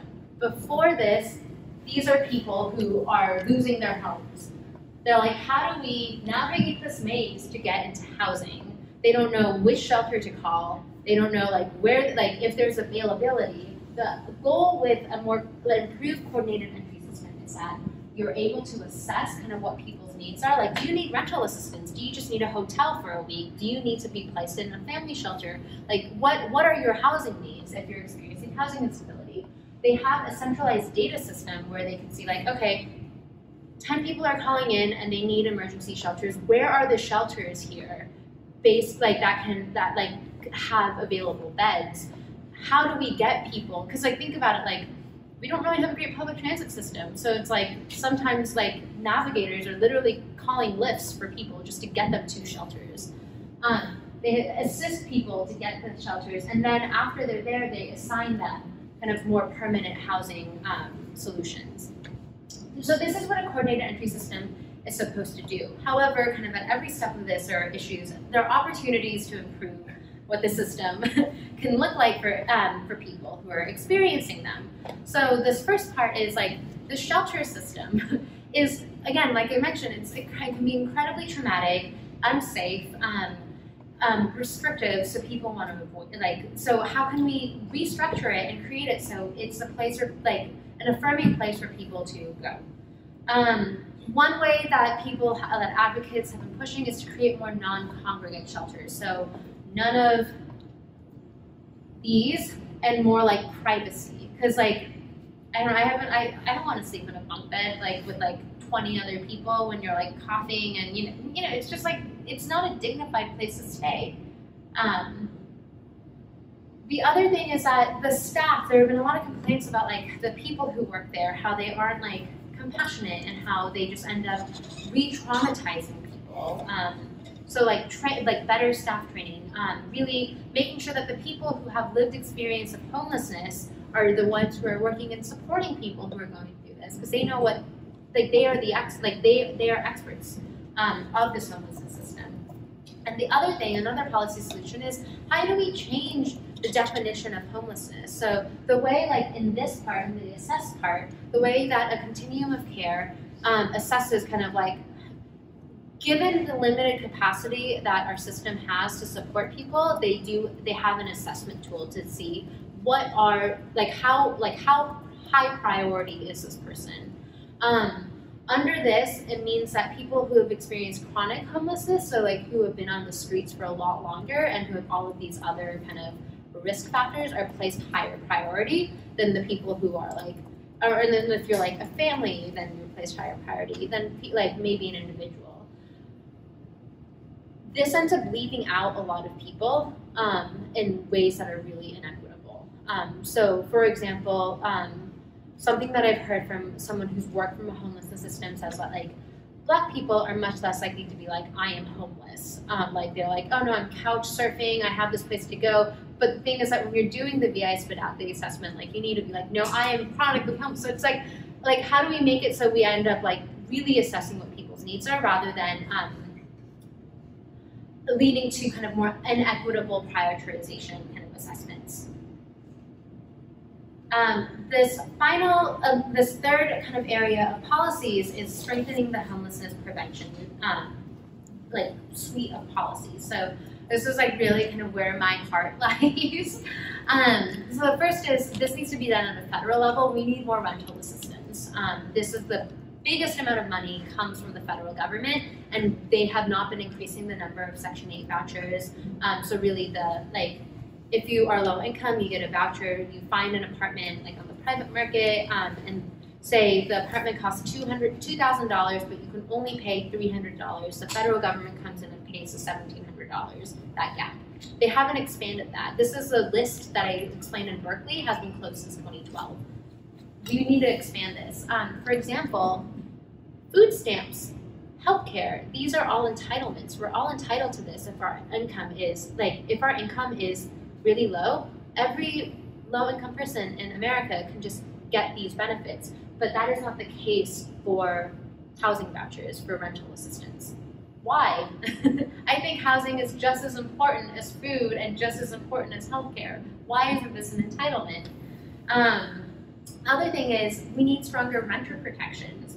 Um, there have been this is where if you want to learn more this is kind of like i can like tenants this is what tenants together is really advocating for. So we need stronger eviction protections um, so people can't be kicked out of their home just because a landlord feels like it.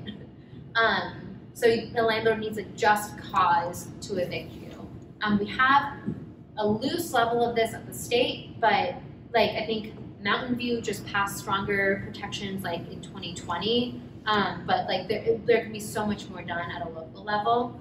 Um, we need real rent control. Um, I think right now at the state, it, it's just so complicated, but at the state, like your rent can go up if you're in a rent controlled building by more than, by, you can't go up by more than 10%. But if you're living paycheck to paycheck, kind of like the family that we heard, your rent goes up by $150, your income's not going up by that much, so you lose your housing. And the other thing is that I think one of the benefits of being a homeowner is that you know exactly how much your payment is going to be um, over 30 years. There is that stability.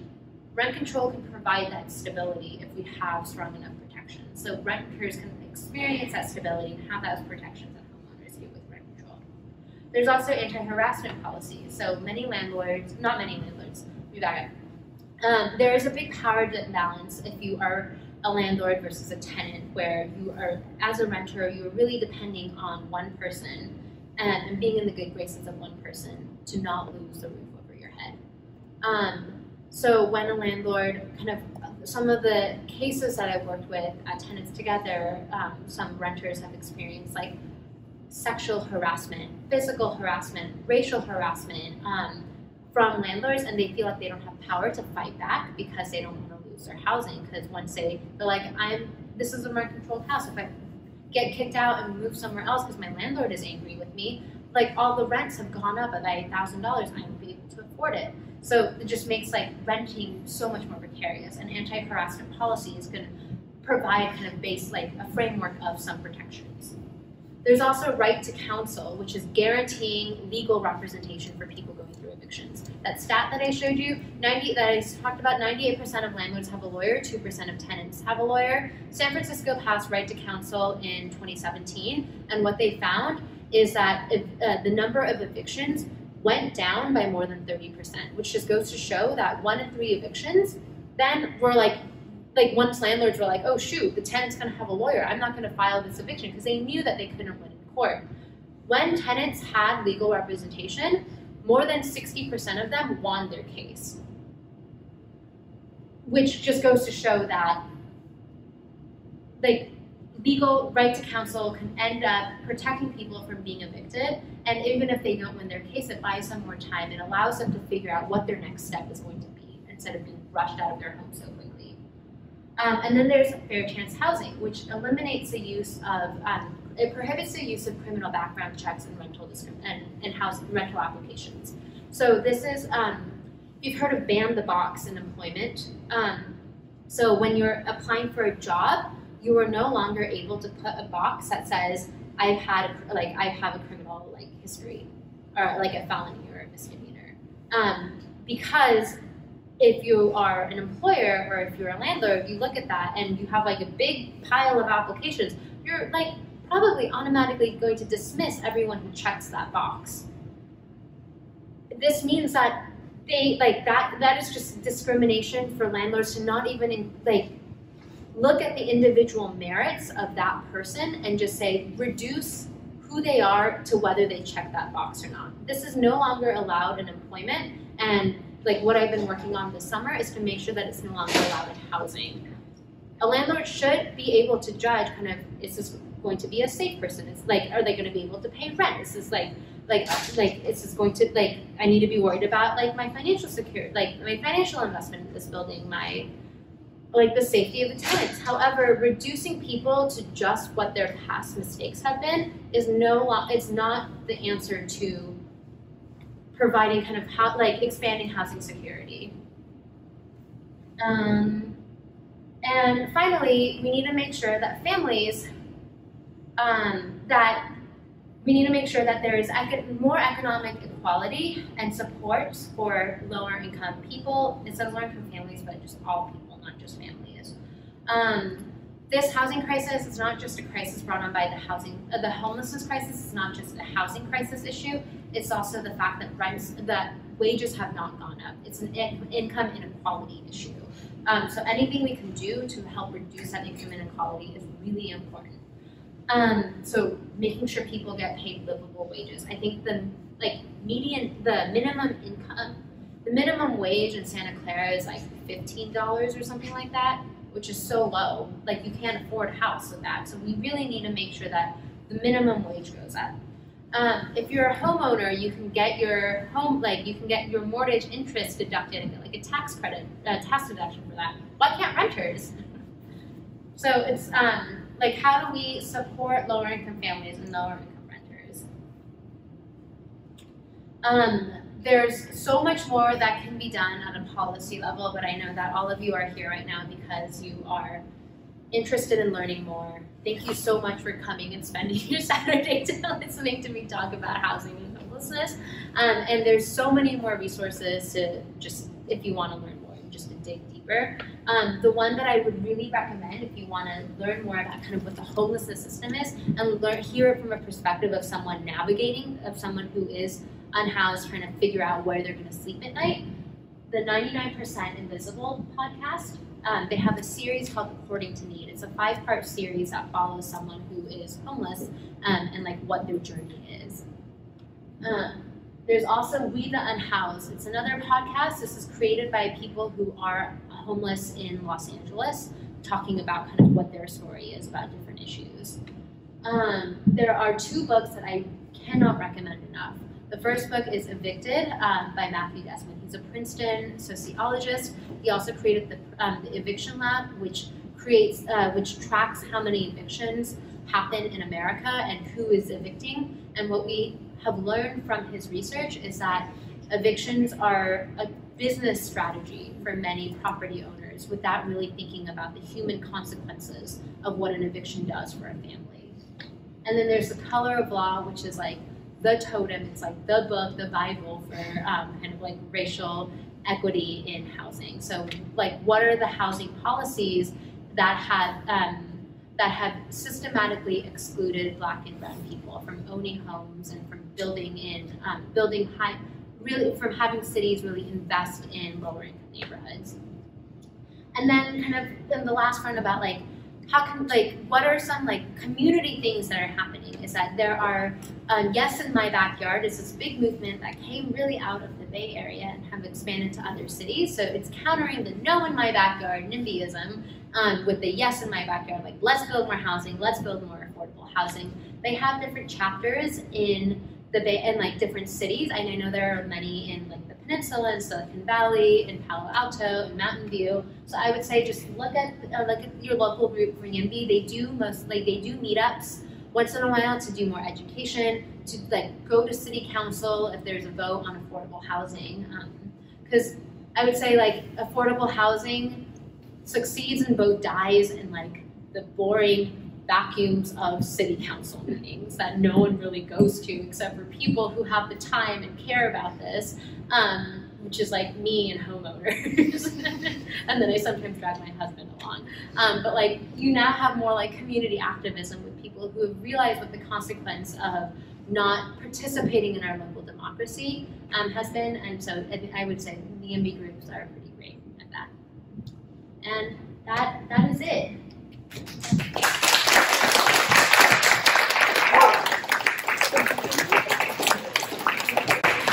really, really appreciate your time. I know I've been talking for a while and Thank you for your time. Really appreciate a lot of good information packed in two hours here. Um, any questions before we wrap up? yes. Um, can I have a comment and a question? I, I think the, the comment or the thought leads to that question. So coming from an economic background, I've heard debates around some of the policy responses, especially something like a financial subsidy for low-income people. Um, it does solve the problem for people who receive those subsidies, but they're always, and in, in reality, a lot of people don't get it.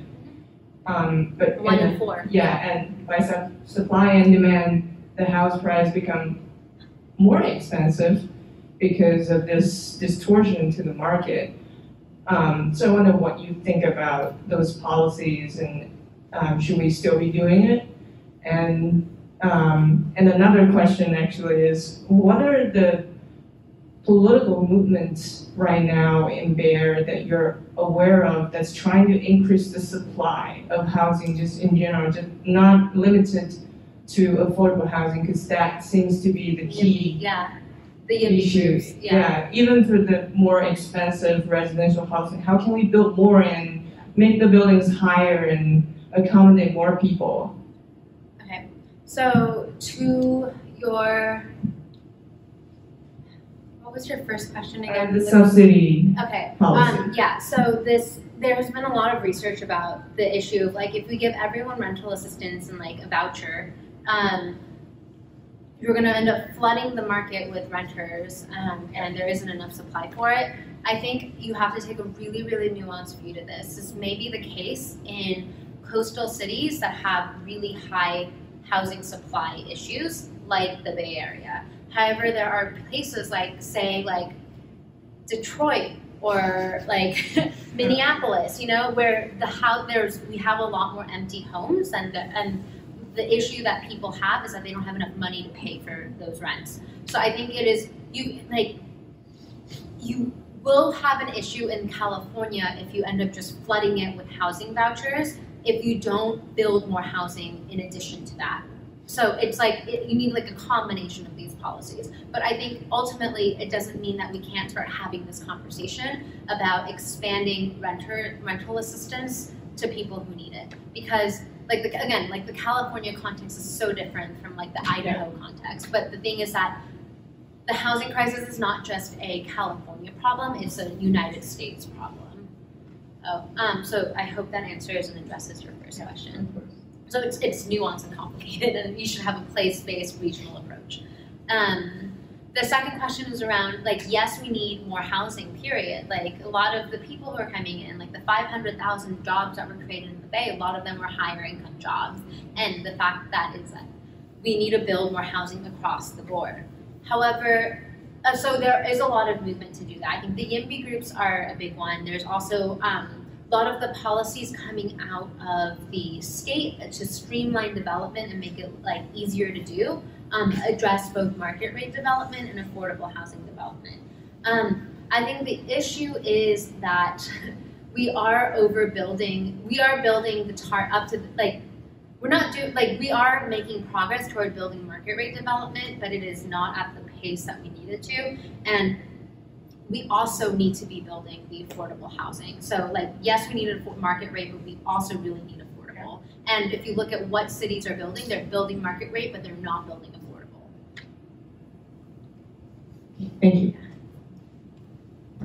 I have a question. Yes. So this is based on my own observations.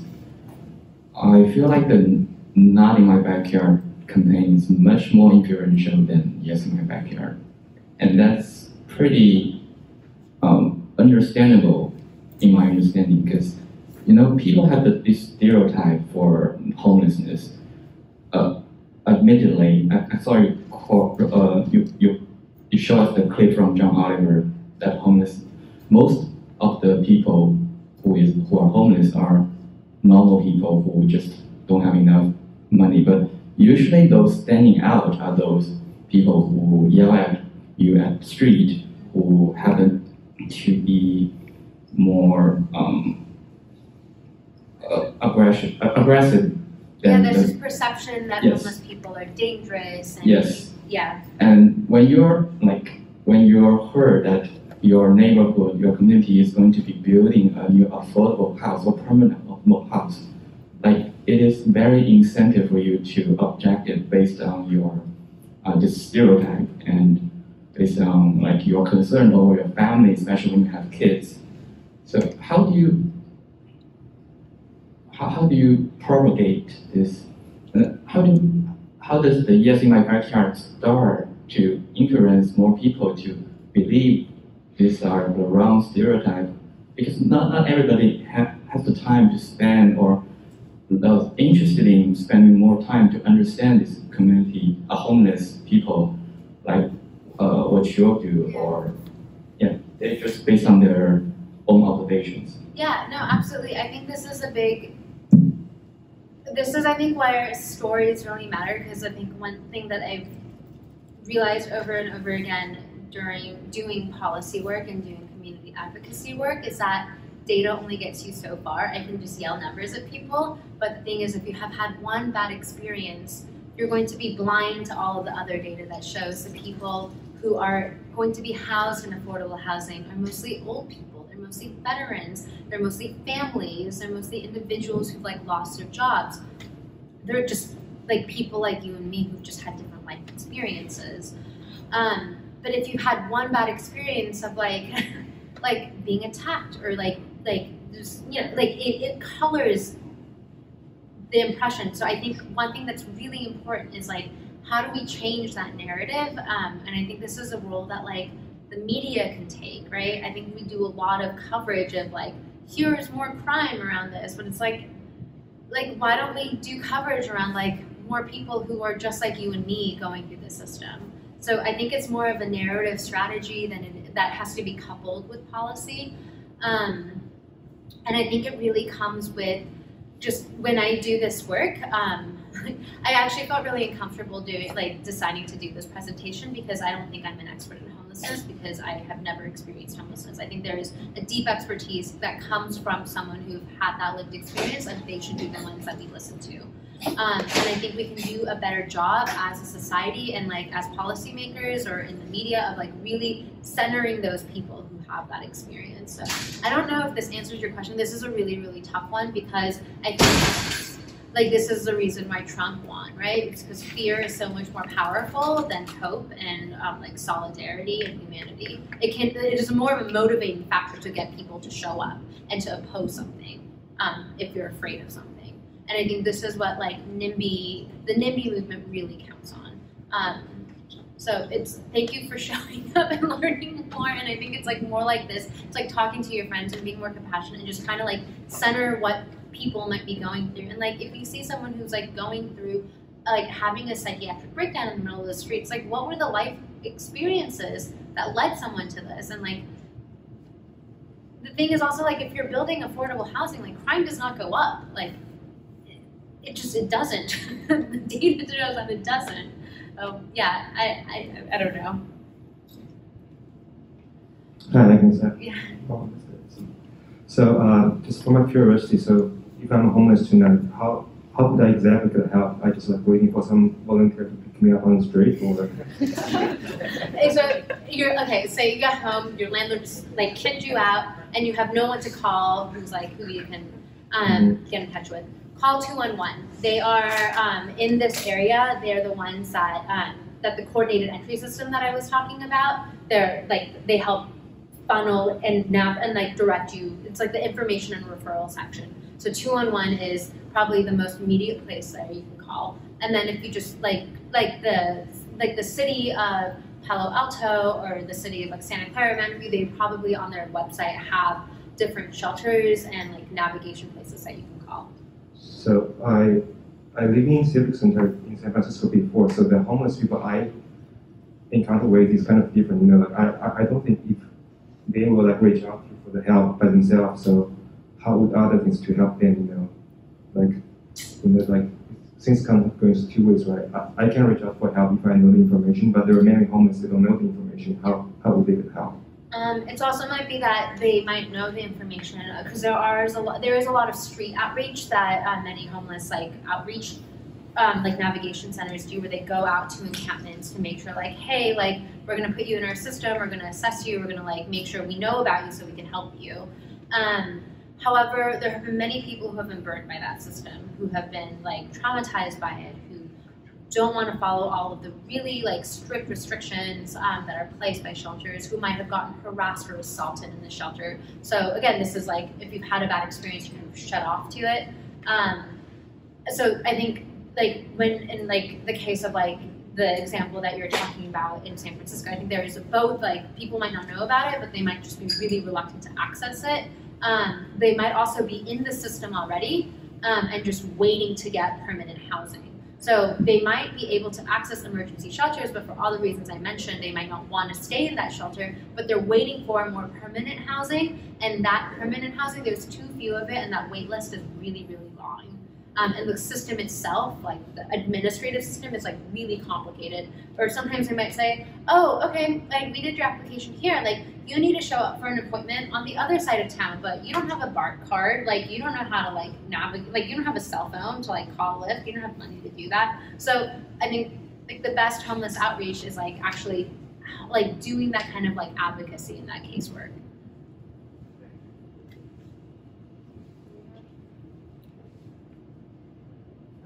So we have two more questions here. Um, hi, uh, um, my name is Lian. I just came from City Center uh, from San Francisco. It's where like homeless party was. Uh, I'm curious that um, I saw you mentioned this uh, Yes in My Backyard uh, movement, but as I understand, it's more like a voluntary movement that some people volunteer to uh, accept affordable housing there. And what we see from this volunteer action is that when you have some part of the group doing the great things and another part of the group not doing the great things, we we also let the market to decide. And those uh, communities that without affordable housing became the better housing that show up on, on Zillow and other places where homeowners are trying to buy.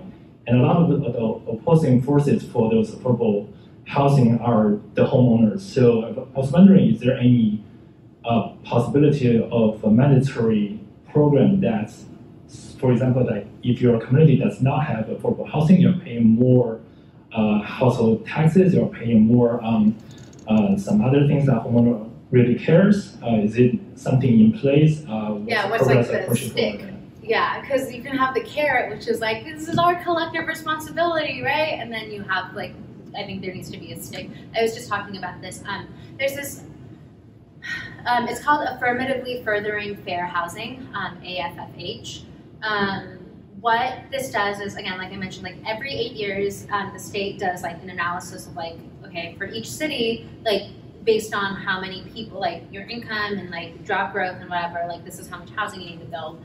Um, and they, it's for the longest time, it's been a recommendation. um, and cities are like, oh yeah, we're gonna do it, and then they don't actually do it because there's no stick to it. Right now, what we have is that it's tied to other state funding. So if you don't build, then the state is going to take away like important like transportation money. So you won't get money to fix your street. You won't get money to like for your public transit or for your buses. So you better build. Or they have um, the Attorney General of California, Rob Bonta, is a huge like housing rights person. Um, so he's like, we're going to sue you. We're going to like actually sue the city if you don't do this. I know Kobe. Sorry, is it state level or city level? That's at the state level. So affirmatively furthering fair housing is a state mandate that every city has to affirmatively further the like building of more housing and equitable housing. Okay, so one of the like side effects I can think of right now is that maybe the state just pick a like trashy place to put all of their all They can't do housing that. there. They can't do that because um, this is a history of like public housing, right? Like in the 50s and 60s and 70s, the federal government gave a lot of money to housing authorities at like the local level to build public housing that the government operates and manages and owns. Um, they only built it in places that were lower income, higher crime, and neighborhoods of color. Um, so, and it led to overcrowding. They didn't supplant it and supplement it with like increased services. Like if you, so many people live somewhere and you don't, and more people live there, like you need more trash pickup. You need more like city light, like like lights. You need more services. Um, but they include that in like in that investment. Um, what this led to was a further segregation of public housing and low-income housing in lower income and communities of color. And what we have seen in there has been like legislative and legal advocacy in, through the courts to uh, look at disparate impacts of um, these racial, like um, like in only building public housing and low-income housing in these neighborhoods and non-rich neighborhoods. So they have been able to show that, like, look, statistically, like all of your low-income housing money is going to poor neighborhoods and none is going to rich neighborhoods. And what this creates is more racialized segregation based on the fact that more people using low-income housing are people of color, and therefore this is a Fair Employment and Housing Act violation. So there, this is where affirmatively furthering fair housing comes from. It was like Obama explored this in 2012, um, and California is like really buckling down on it. So I think right now it's like a really exciting time because people are finally being like, Atherton, you gotta build. um, like Woodside, you gotta build, and they're like, oh no, it's neighborhood character. Um, like we're gonna refuse this and not build. Um, but now the state actually has teeth that they can like to enforce these laws.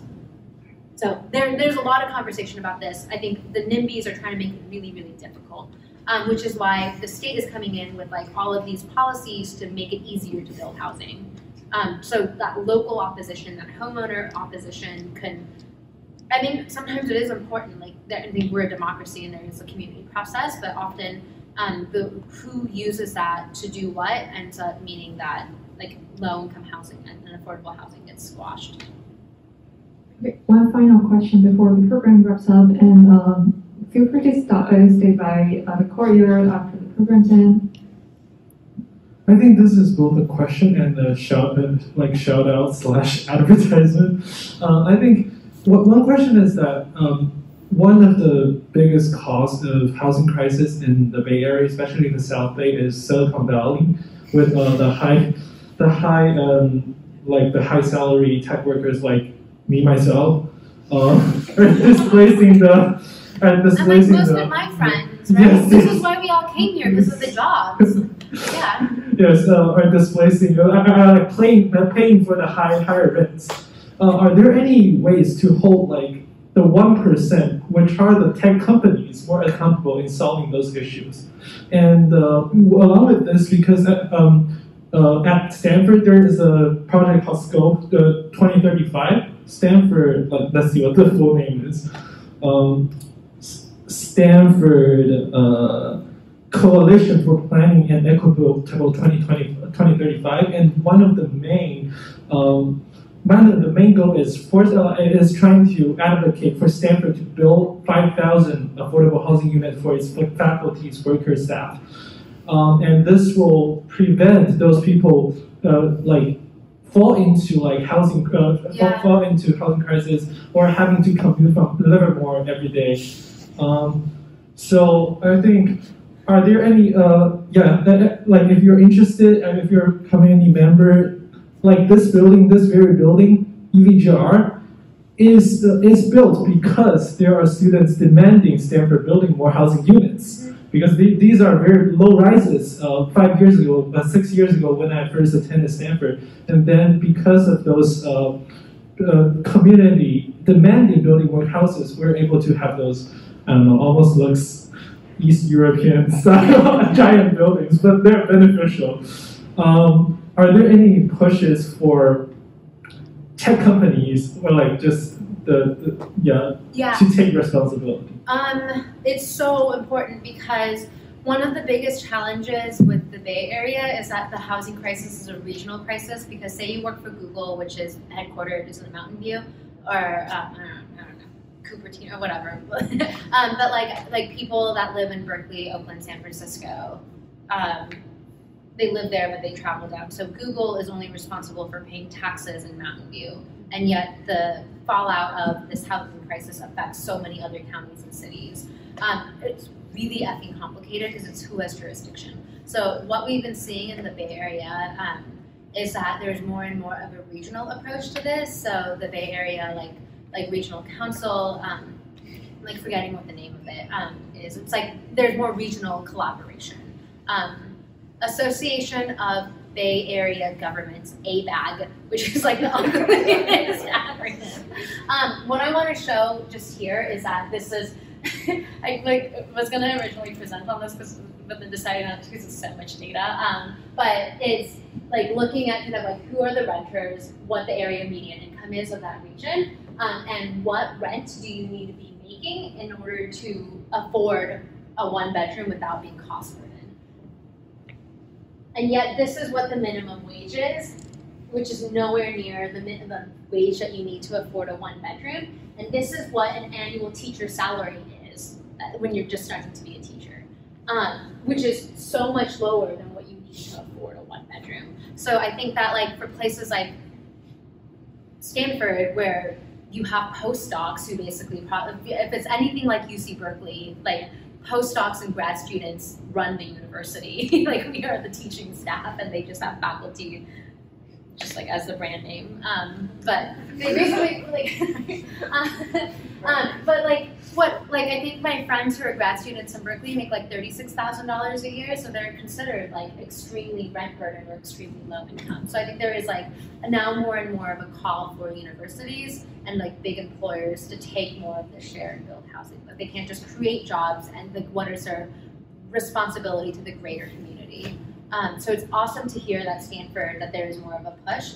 Um, I bet it's just like even walking here though, like two blocks away on like Yale's Avenue, like it's like all single family homes, like.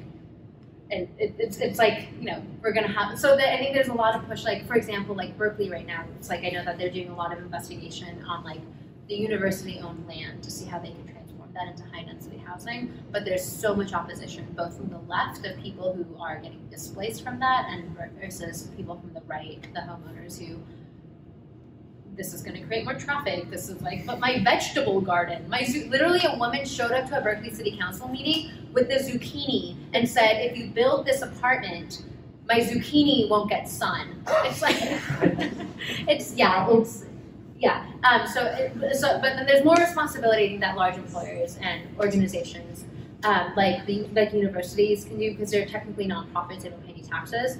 Um, but the tricky thing is around corporations. So there's a lot of like philanthropic things that like say Google did. Um, like I think it was Google that announced a hundred million dollar commitment to building housing over ten years. Which like if you look at that number, you're like, oh my god, like that's so high. But it's over ten years, so it's ten million dollars per year, and then it's like a drop in the effing bucket for them. and on top of that, like that doesn't that doesn't go far enough. Um, like one thing that they could do is pay their contractors pay their janitorial staff, pay their like administrators more money so they can have a living wage and spread the wealth within the company. And like I know that Tech Equity is a really great organization doing this work and doing this advocacy, um, especially if you work in the tech sector. I have so many more thoughts about this. Come find me after, but I think we need to get out of this room. Thank Yes. you so much. Thank you so much for the wonderful tour.